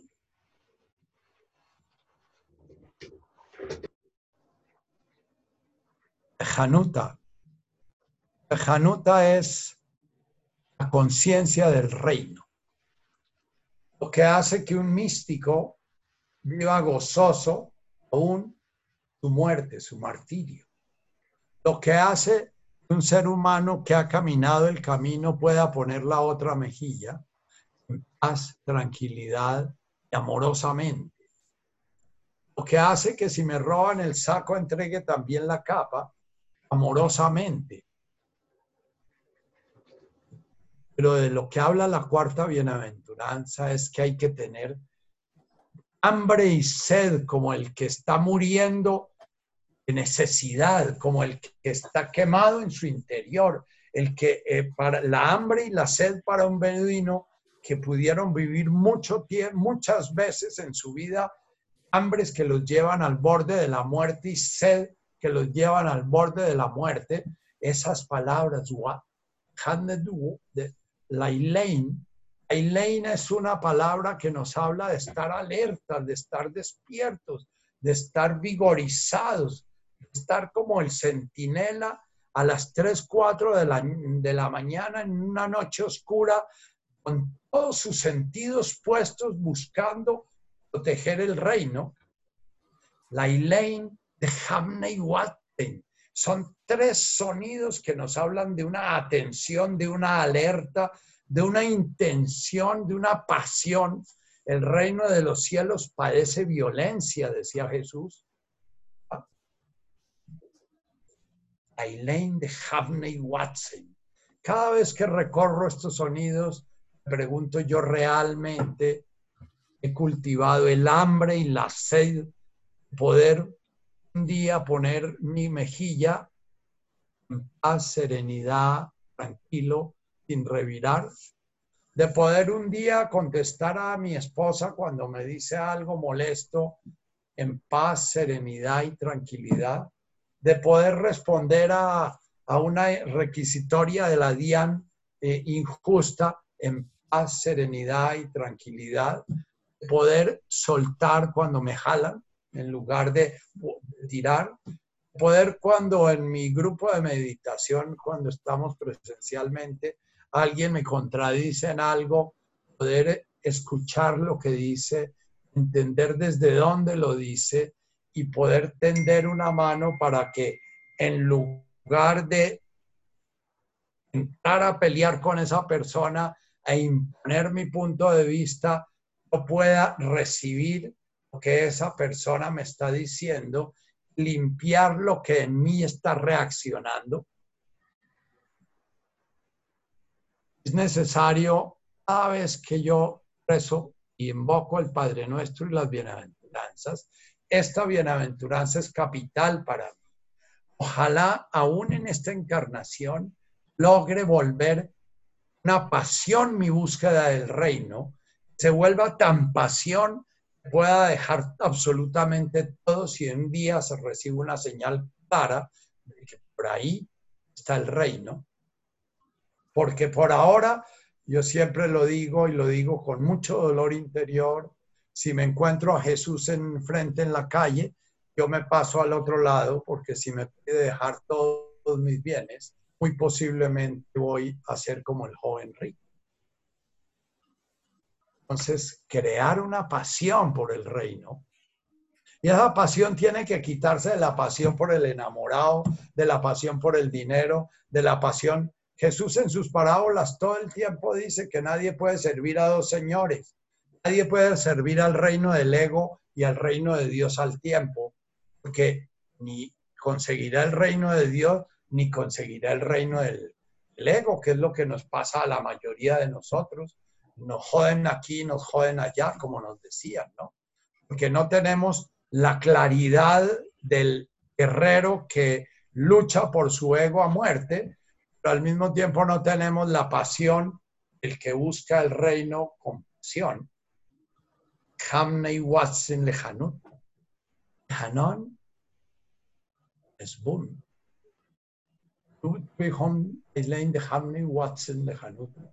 Hanon Net Bayom. El término de Nesbum de la segunda es cambiado aquí por un término que es Net Bayom. Es el ser integrado. Pero ser integrado, dice Neil, es la imagen de un árbol produciendo frutos en abundancia, ser integrado en la abundancia, rico en frutos, rico en fertilidad, rico en...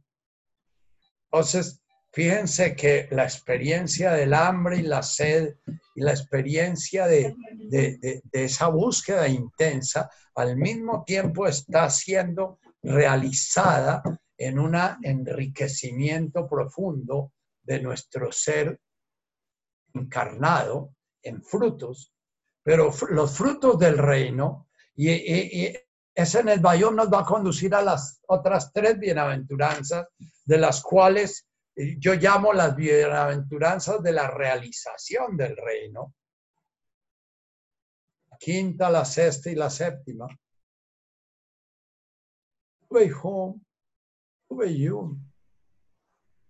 Como le suene, tan Rahmane.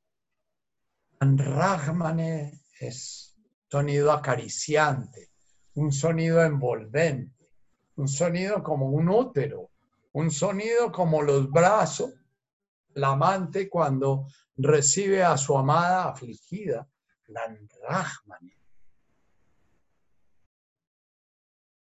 Rahmane evoca eso, nutrición, evoca contención, evoca comprensión. Es el resultado del amor. Es lo que todos esperaríamos si se diera la utopía humana que hubiera tenido nuestra madre con nosotros. Hubiera tenido la nutrición, los frutos que nos permitieran confiar profundamente en nuestros prójimos y en todo el entorno como pudiéramos confiar en ella. Nuestra madre, por la ley del karma, no nos pudo dar lo que necesitábamos, nos dio lo que pudo y no nos pudo dar lo que no le dieron a ella. Y al, mismo tiempo no le dieron a ella y criada en la cristiandad, además de eso que no podía darnos hacía culpa, entonces ni siquiera se sanaba a ella misma para poder medio ofrecernos los frutos del león, sino que se espoleaba a sí misma la culpa y entonces nos espoleaba a nosotros. Entonces, eh, Rahman es comenzar a abrirnos a ver el universo como un campo amoroso, ver el universo como un ordenamiento amoroso, ver el universo en que cada electrón y cada protón y cada neutrón están girando en el amor y que cada planeta gira en el amor y que cada estrella que se estalla se ofrenda en el amor y que cada agujero negro chupa en el amor, ¿ya? y que todo tiene su orden. Para despertar a esto hemos tenido que trabajar mucho en el Shimog, en el tema al Kutaj. Hemos tenido que trabajar las primeras bien, bienaventuranzas para que nos apenas no sea medio posible el concebir lo que es el amor.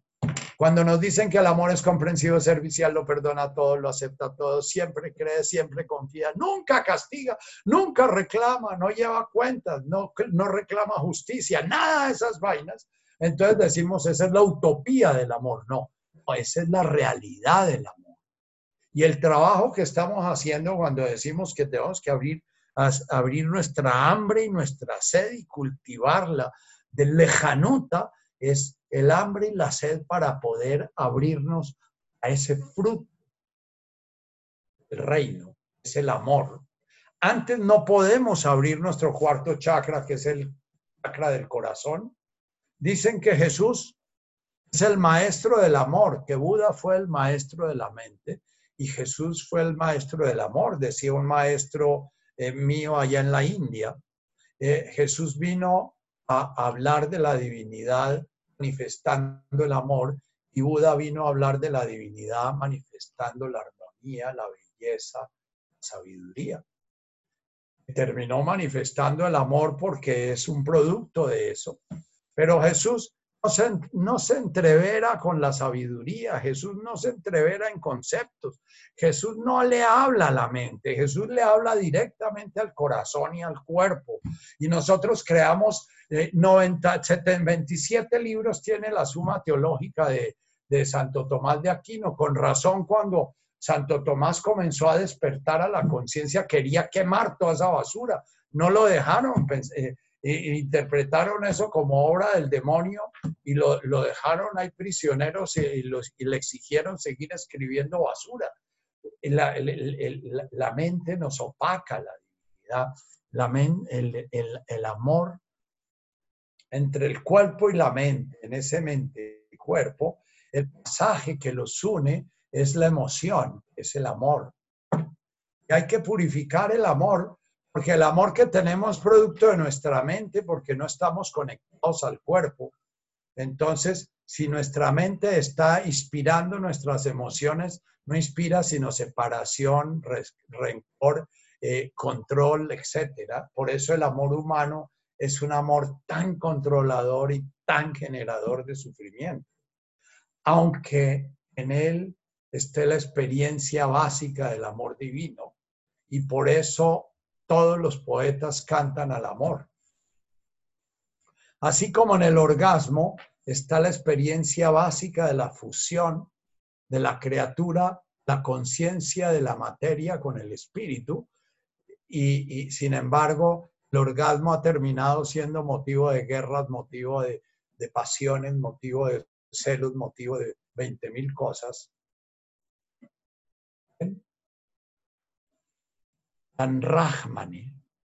Un sonido acariciante, un sonido envolvente, un sonido que nos rodea, nos abraza. Beleihum Neihum Rahmi.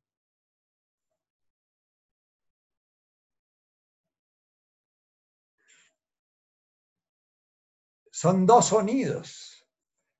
En lugar de uno solo, dos sonidos envolventes. En la medida en que nosotros comenzamos a acariciar el universo, comenzamos a relacionarnos con el universo sin apego ni aversión, sino comprensiva y aceptadoramente. El universo nos contiene a nosotros, nos sentimos contenidos por el universo entre más yo quiera acaparar al prójimo como un otro, más me siento distinto. Por eso la vivencia del amor humano es en el momento en que me enamoro, estoy sintiendo separado. Y en el momento en que me enamoro comienza una lucha por llegar a fundirme con el otro, que es una lucha que va a torear los dos miedos básicos del ego, el miedo a ser devorado, el miedo a ser abandonado. Y el amor humano, para la mayoría de nosotros, se vuelve una experiencia que nos aleja del reino en lugar de seguir guiándonos al reino. Está caliente, se está quemando. Ya el que comienza su conciencia misericordiosa, amorosa, comprensiva, compasiva, a relacionarlo con el reino, porque se va a sentir o se siente, en la medida en que ama, se siente amado. Olvido de lo criado mirando al interior, memoria del criador mirando al interior, estarse amando al amado. Vivo sin vivir en mí, tanta dicha espero que muero porque no muero, es la cuarta bienaventuranza. Y la quinta es este, estarse amando al amado. Primera, la puerta en la cual entramos ya a saborear el reino. El reino es el mismo que vivimos todos los días, pero mirado con otros ojos y con otros oídos, interpretado de otra manera. El ego es un interpretador de la realidad y lo que hacemos es trabajar con el ego a cambiarle el filtro con que interpreta la realidad. Es el filtro del poder, el filtro del someter, el filtro del controlar, el filtro de, dominar. Siguiente apertura nuevamente este sonido que nos habla de la alerta, de la atención, del estar absolutamente presentes en el presente, acechando, ¿ya? Datkein Levon. Datkein fue una palabra que tradujeron como puro. Entonces esa bienaventuranza edulcorada dice, bienaventurados los puros de corazón y nos imaginamos un sagrado corazón de Jesús mirando tímidamente hacia abajo, un San Luis Gonzaga así todo, ¿ya? Aileen Kane, el que ha ganado una fortaleza, una congruencia, una consistencia en sus emociones tan brutal que toda su vida manifiesta esa consistencia. Su sola presencia cuando nos encontramos frente a alguien, Aileen Datkein Lebon, su sola presencia ya nos inspira, su sola presencia nos habla del reino, su sola presencia nos da seguridad y confianza. Datkein Lebon es el que ya perdió la duda, de alguna manera está pisando tan adentro en el reino, está interpretando la realidad tan desde la visión del reino que ya no le van quedando dudas, pero al mismo tiempo ese Lailein dice que eso hay que cultivarlo, eso hay que estarlo cultivando. ¿Ah?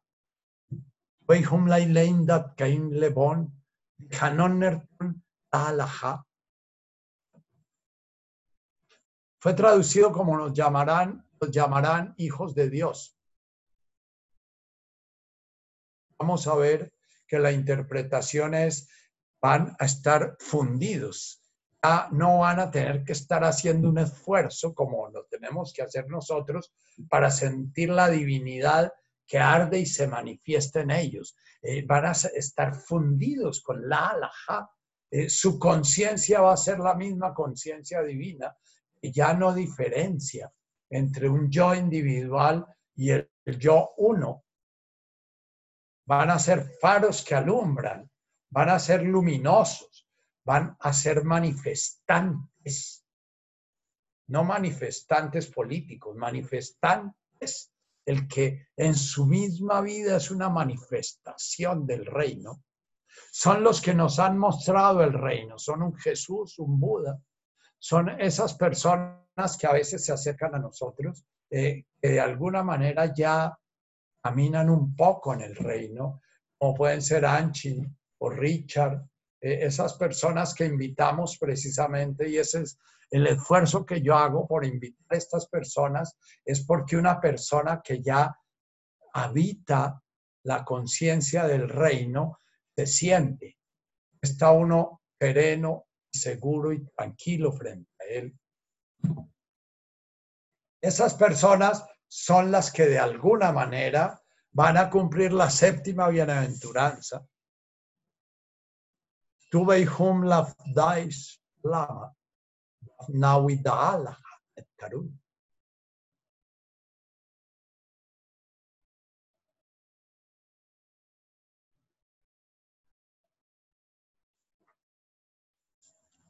La paz. La paz es una palabra tan maltratada como el amor.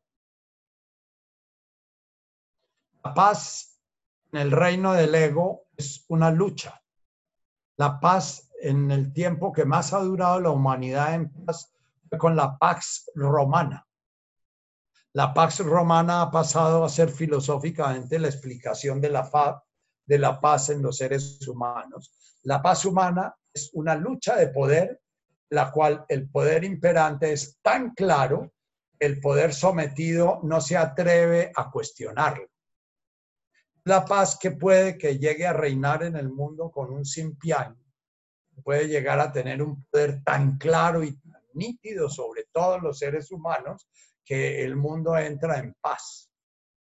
Sobra decir que no se va a respetar ningún derecho humano ni ninguna individualidad ni nada, porque para que haya paz, eh, eh que no estén las individualidades luchando por, sino que estén aglomeradas y conglomeradas por un poder que las une desde afuera.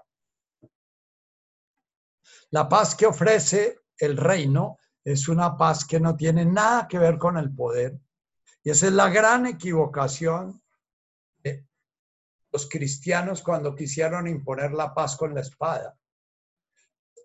Estamos mirando una serie que se llama Resurrección, una serie árabe sobre las cruzadas y muestran a esos cruzados como unas, unas lacras, como unos personajes o los peores paramilitares corrompidos. Sobra decir que yo he leído mucho sobre los cruzados que los muestran como unos santos.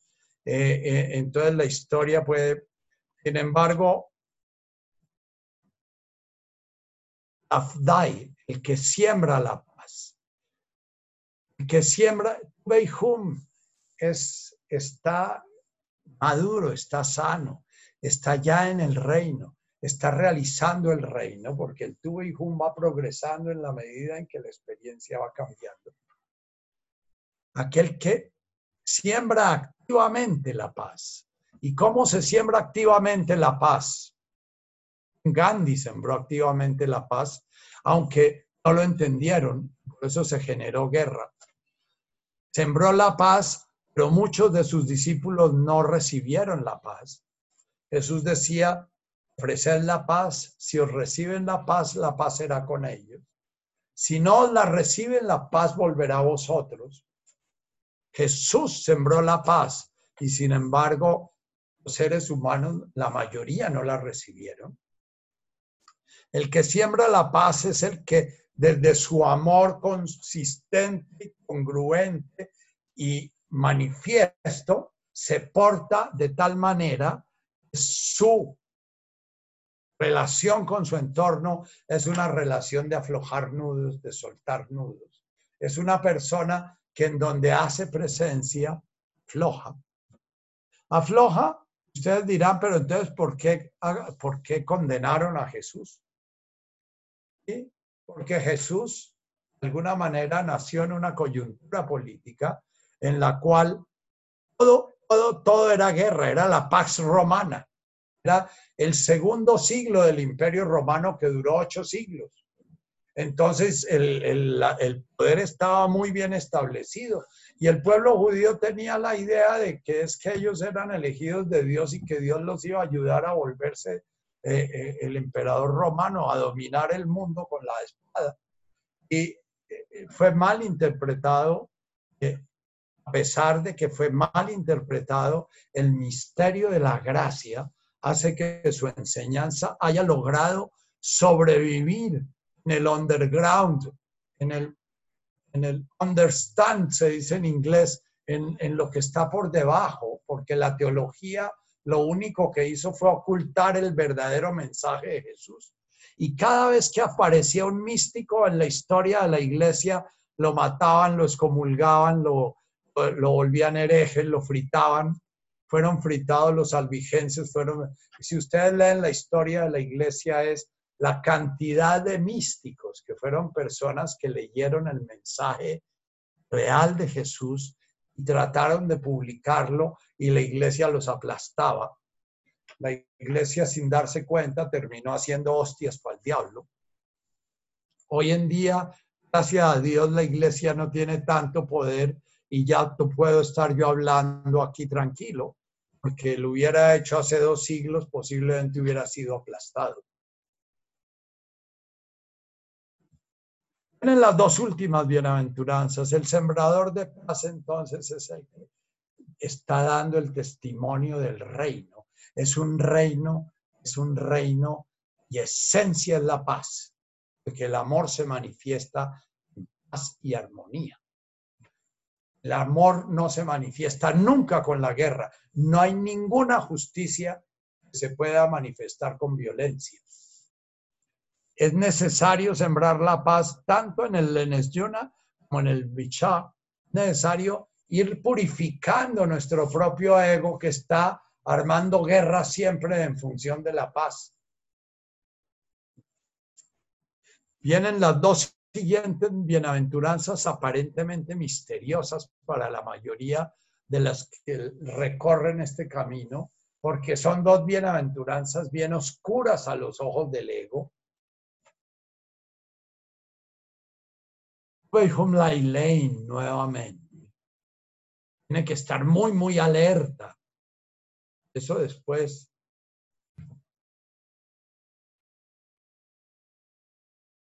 Metol Genuta. Tiene que estar muy alerta en razón del reino, del reino, pero el reino es esta nueva manera de percibir el universo. Metol Genuta, Dilhoni Malkuta, es rep. Es rep es una palabra que habla de estar dislocado, estar descoyunturado como Jesús en la cruz, estar torturado, estar avergonzado, estar traicionado, estar injustamente condenado, estar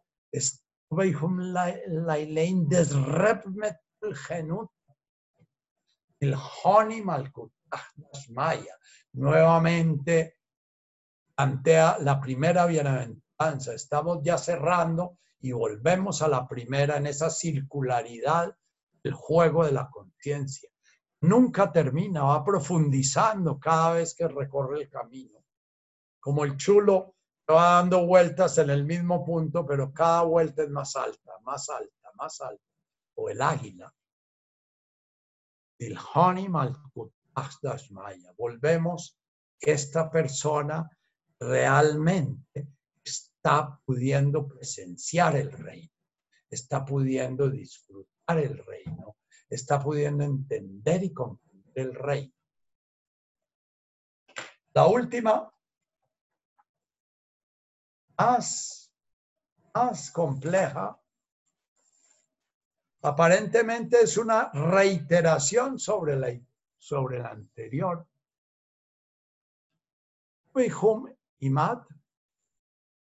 Dam Hasdin.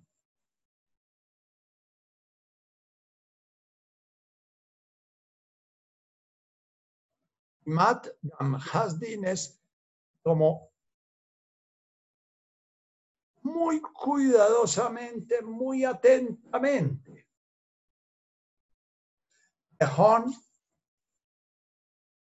Rabdin Eleikum Lehom Warim.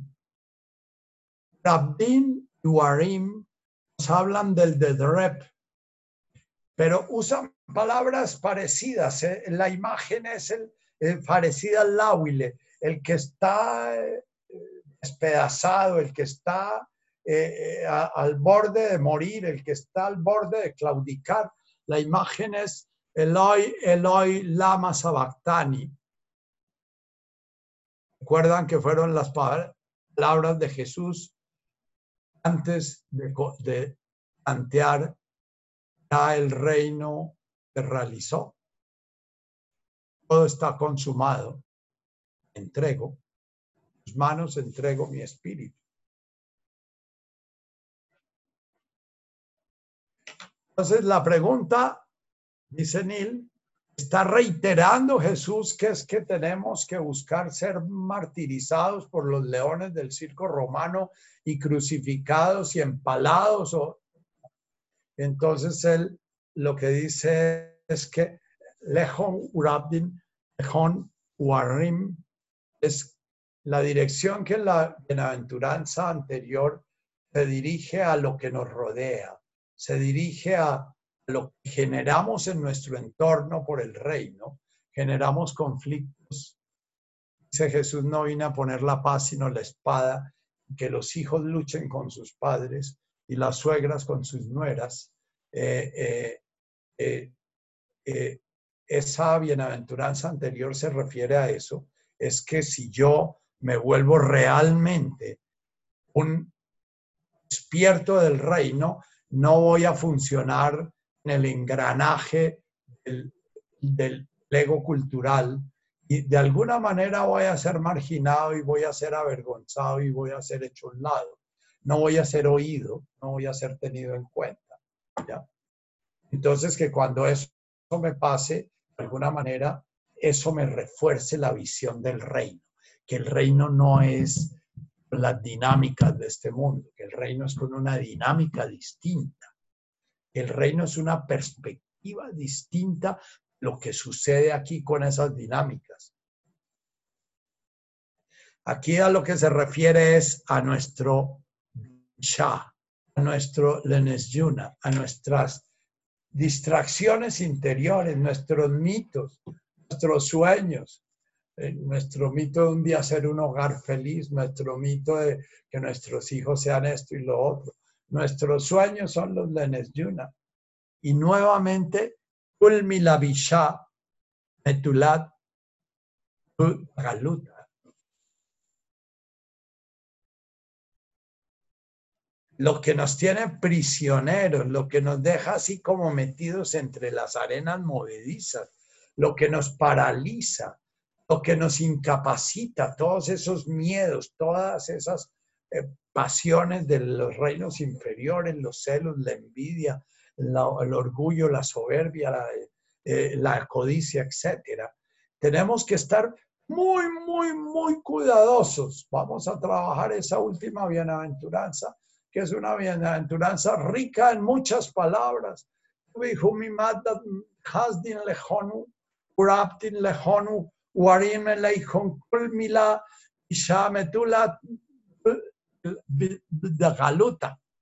Todavía yo no he podido resonar mucho con esas palabras porque no la he meditado mucho.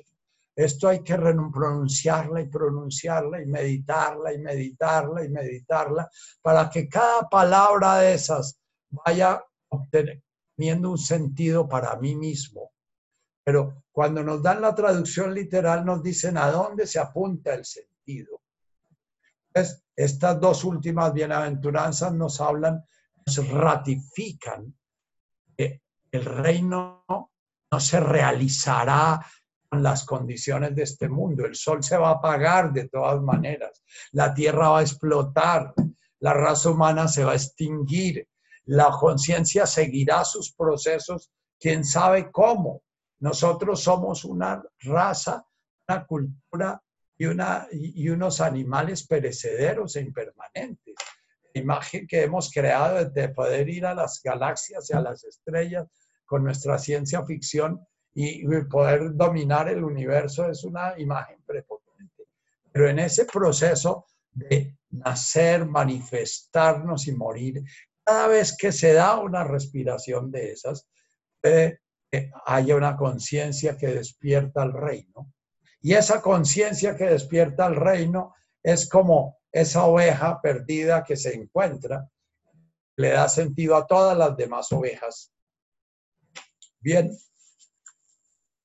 vamos a meditar un ratitico, habiendo hecho esta visión panorámica de las ocho bienaventuranzas, no mencioné el final. El final dice alegraos y regocijados. Es como el metul del aje malkutaj.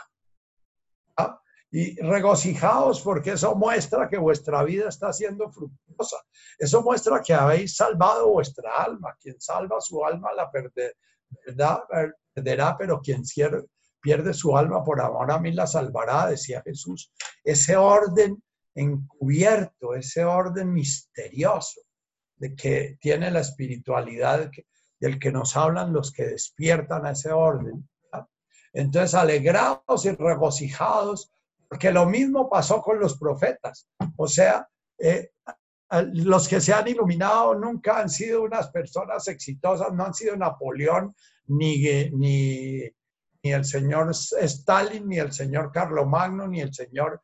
Cuando hay un ser iluminado, eh, políticamente fuerte, hay que dudar mucho de que sea realmente iluminado. Eh, eh, ahí ha habido excepciones raras como el Dalai Lama o, como el Azoka, pero son cosas muy raras en la historia humana. Haya un orden político realmente obedezca al orden del espíritu. Y a pesar de ser un orden político que obedece al orden del espíritu, tienen que seguir castigando que los subalternos de un rey iluminado siguen siendo personas inconscientes e ignorantes que actúan de acuerdo al, al ego. Entonces, cierra tus ojos. Después de todo este ruido, busca en tu respiración la paz en tu interior. Busca de una forma activa tu respiración, amarra tu cuerpo, tus emociones. Eso significa que tu respiración sea como un vórtice que de alguna manera atrae a todo a ella.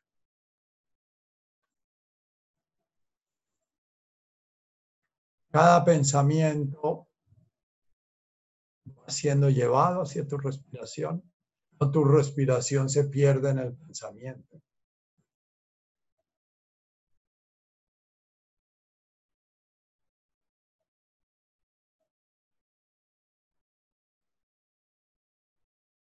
Busca una postura que tu respirar sea absolutamente natural. La postura de flor de loto consigue eso.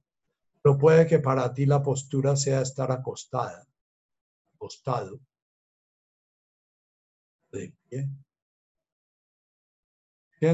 que tus pulmones hacen su movimiento natural al respirar, sin ningún esfuerzo.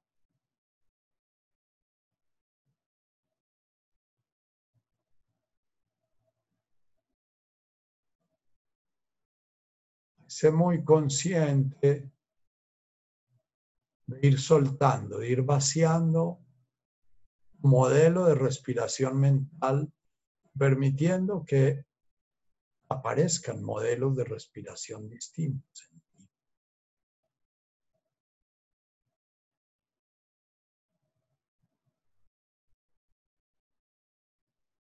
Comienza a ver ese vórtice sobre el cual Miran tus emociones, tus pensamientos y tus sensaciones.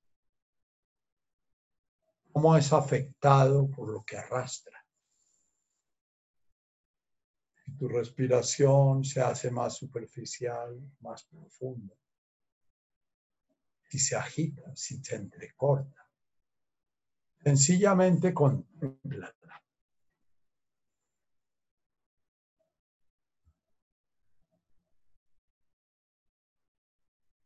poco a poco comienza a realizar que tu respiración es la respiración de Dios en ti.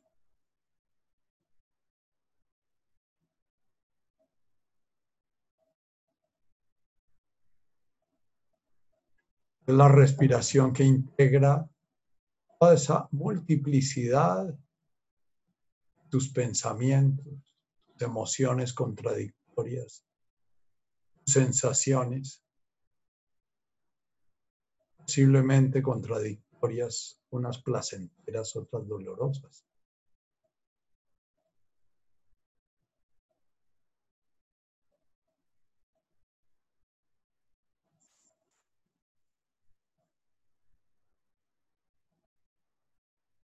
Deja que resuenen los sonidos de Temalkutaj.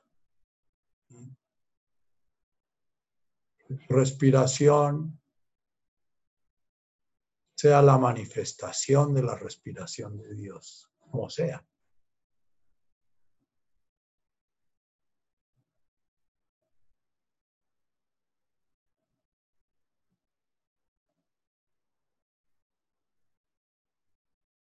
Permite que en ella se vayan fundiendo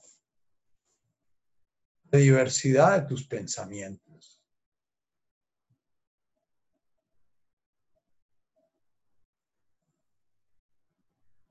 No son ni buenos ni malos, ni útiles ni inútiles. Son criaturas que nacen de la conciencia y mueren en la conciencia.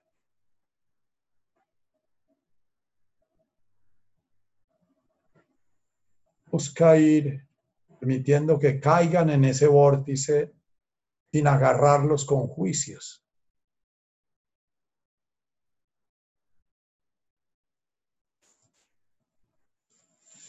Sigue Emalkutaj.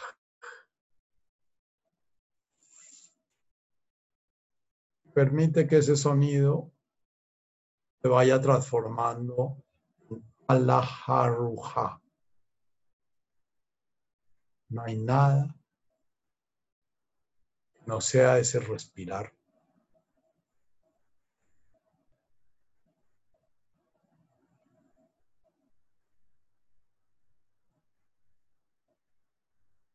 Viendo tu expansión,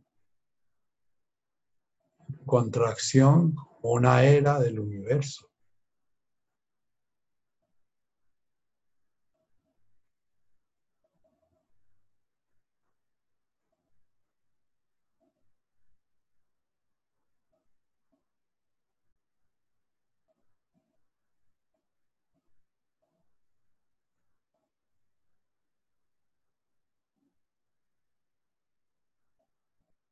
Tu inspiración permite que resuene el sonido Abum. tu inspiración de Boashmaya.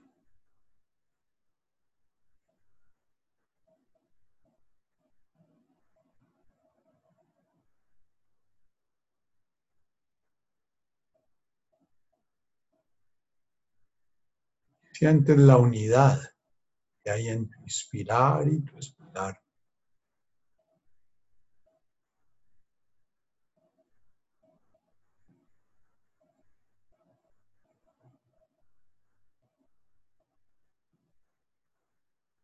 Siente tu corazón enriquecido por esa presencia, la jarruja. Cada inspirar y cada expirar va a tu corazón, nutre hasta el último rincón ese arja, esa tierra, ese universo material visible, perceptible se manifiesta la divinidad.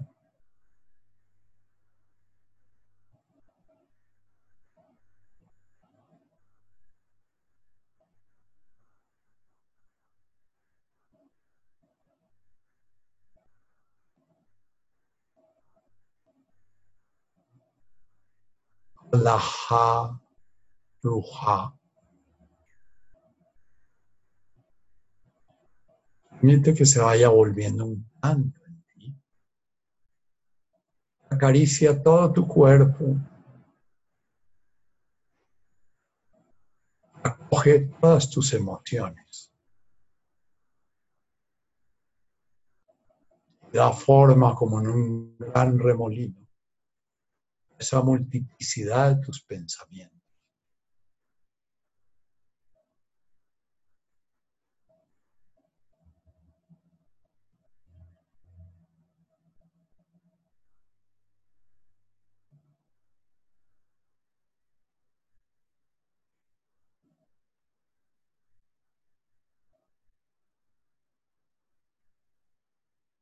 Sigue contemplando tu respiración,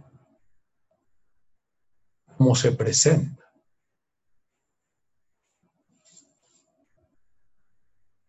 Date cuenta si aún interfieres.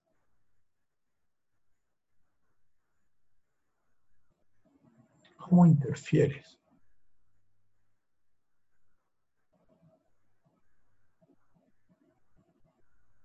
Con juicios mentales,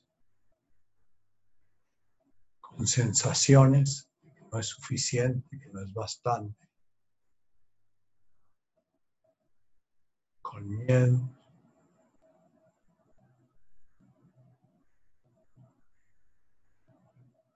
Y esos juicios, esas sensaciones y esas emociones permite que sean recogidos por ese torbellino de tu respirar.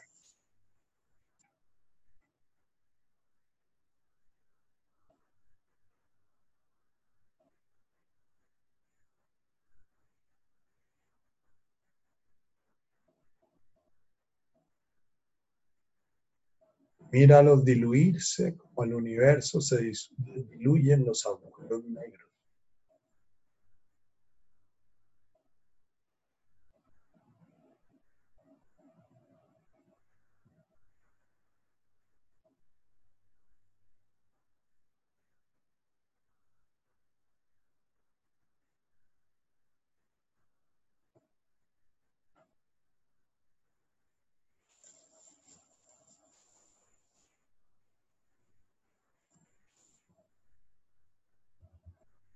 A inspirar y expirar,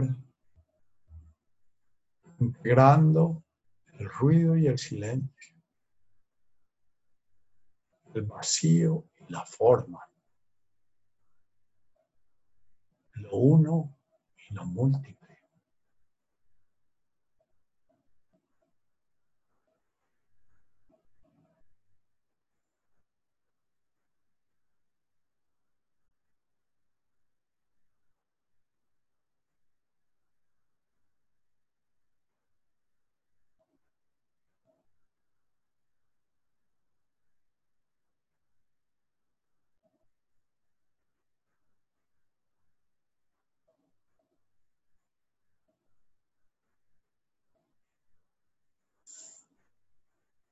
Permítete a tu mente jugar, viendo que tu mente solo juega.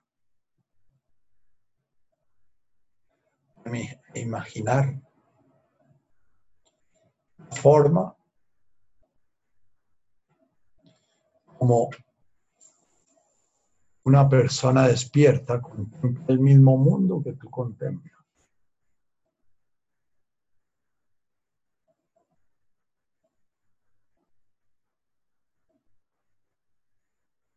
Una persona despierta siente el mismo mundo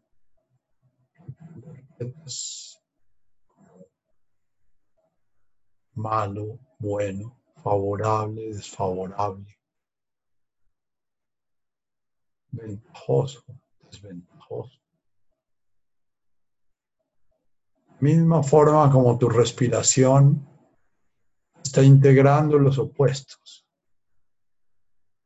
tanto en la sensación como en las emociones, como en los pensamientos.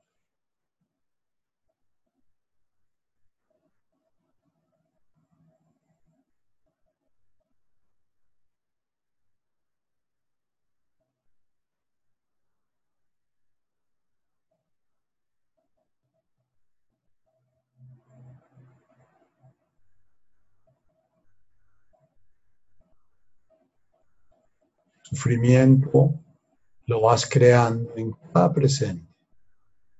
Cuando eliges algo, rechazas algo. Cuando deseas algo, temes algo. Permite afloren a tu conciencia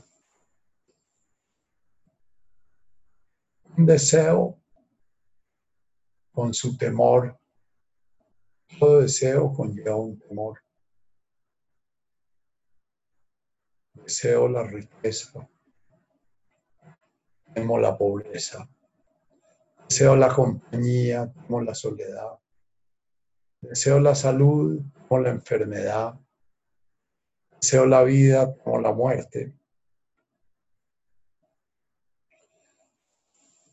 Vayan apareciendo en el universo de tu conciencia mientras sigues centrado en tu respirar. Y vas permitiendo que entren en ese torbellino. El nacer, el morir. La vida, la muerte, la salud, la enfermedad, la compañía la soledad.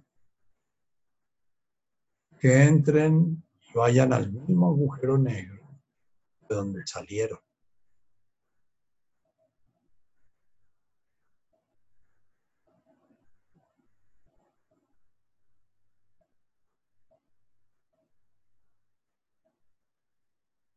Contémplalos como los fantasmas con los que construyes tu sufrimiento momento a momento.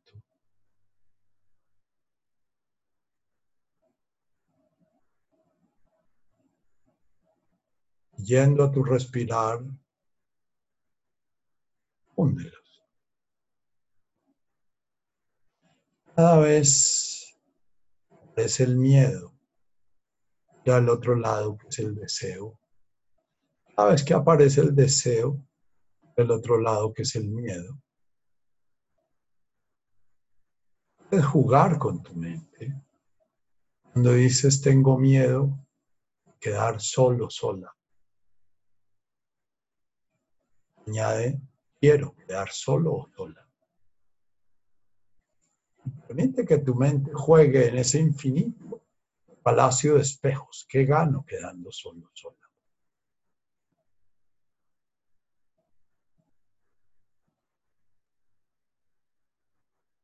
me pierdo viviendo en compañía.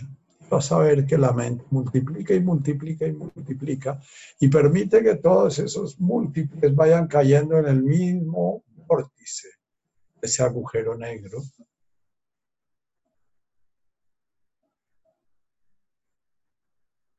Como estrellas, planetas que son chupados para volver a la unidad en tu respirar unidad de ese vórtice que conduce al uno.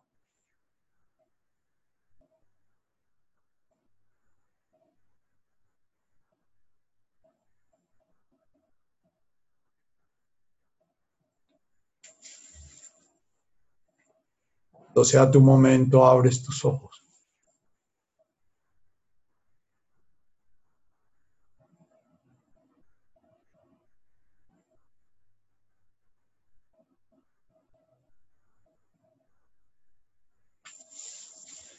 Y antes de cerrar voy a colocar la música de las bienaventuranzas para que la tengan. Comiencen a meditarla.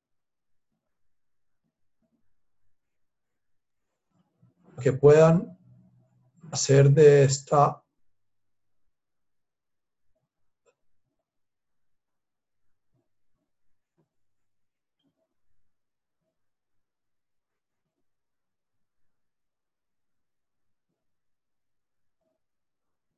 los que tengan apuro,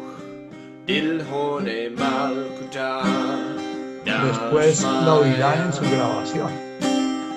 Uveho Namaskari Baruch Dilhone Maruta Dashmaya Tuveho Namaskari Baruch Dilhone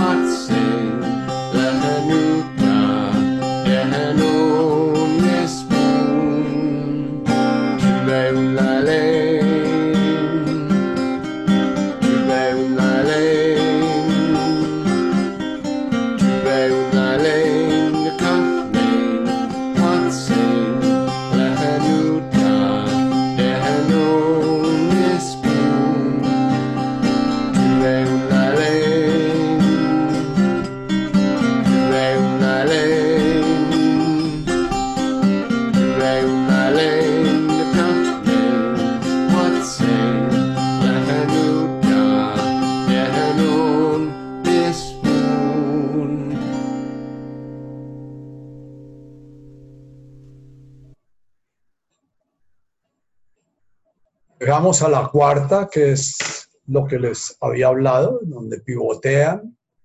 Dejamos para usar la música de la, las músicas de la realización del reino y las dos últimas bienaventuranzas eh, para la próxima vez. Eh, eh, en razón del tiempo y en razón de, de que, bueno, ya tiene material para ir trabajando. Bien. Los despido de una vez. Chao, Nachito. Chao, mil gracias, la tatica. Y mil gracias a todos ustedes por compartir este espacio.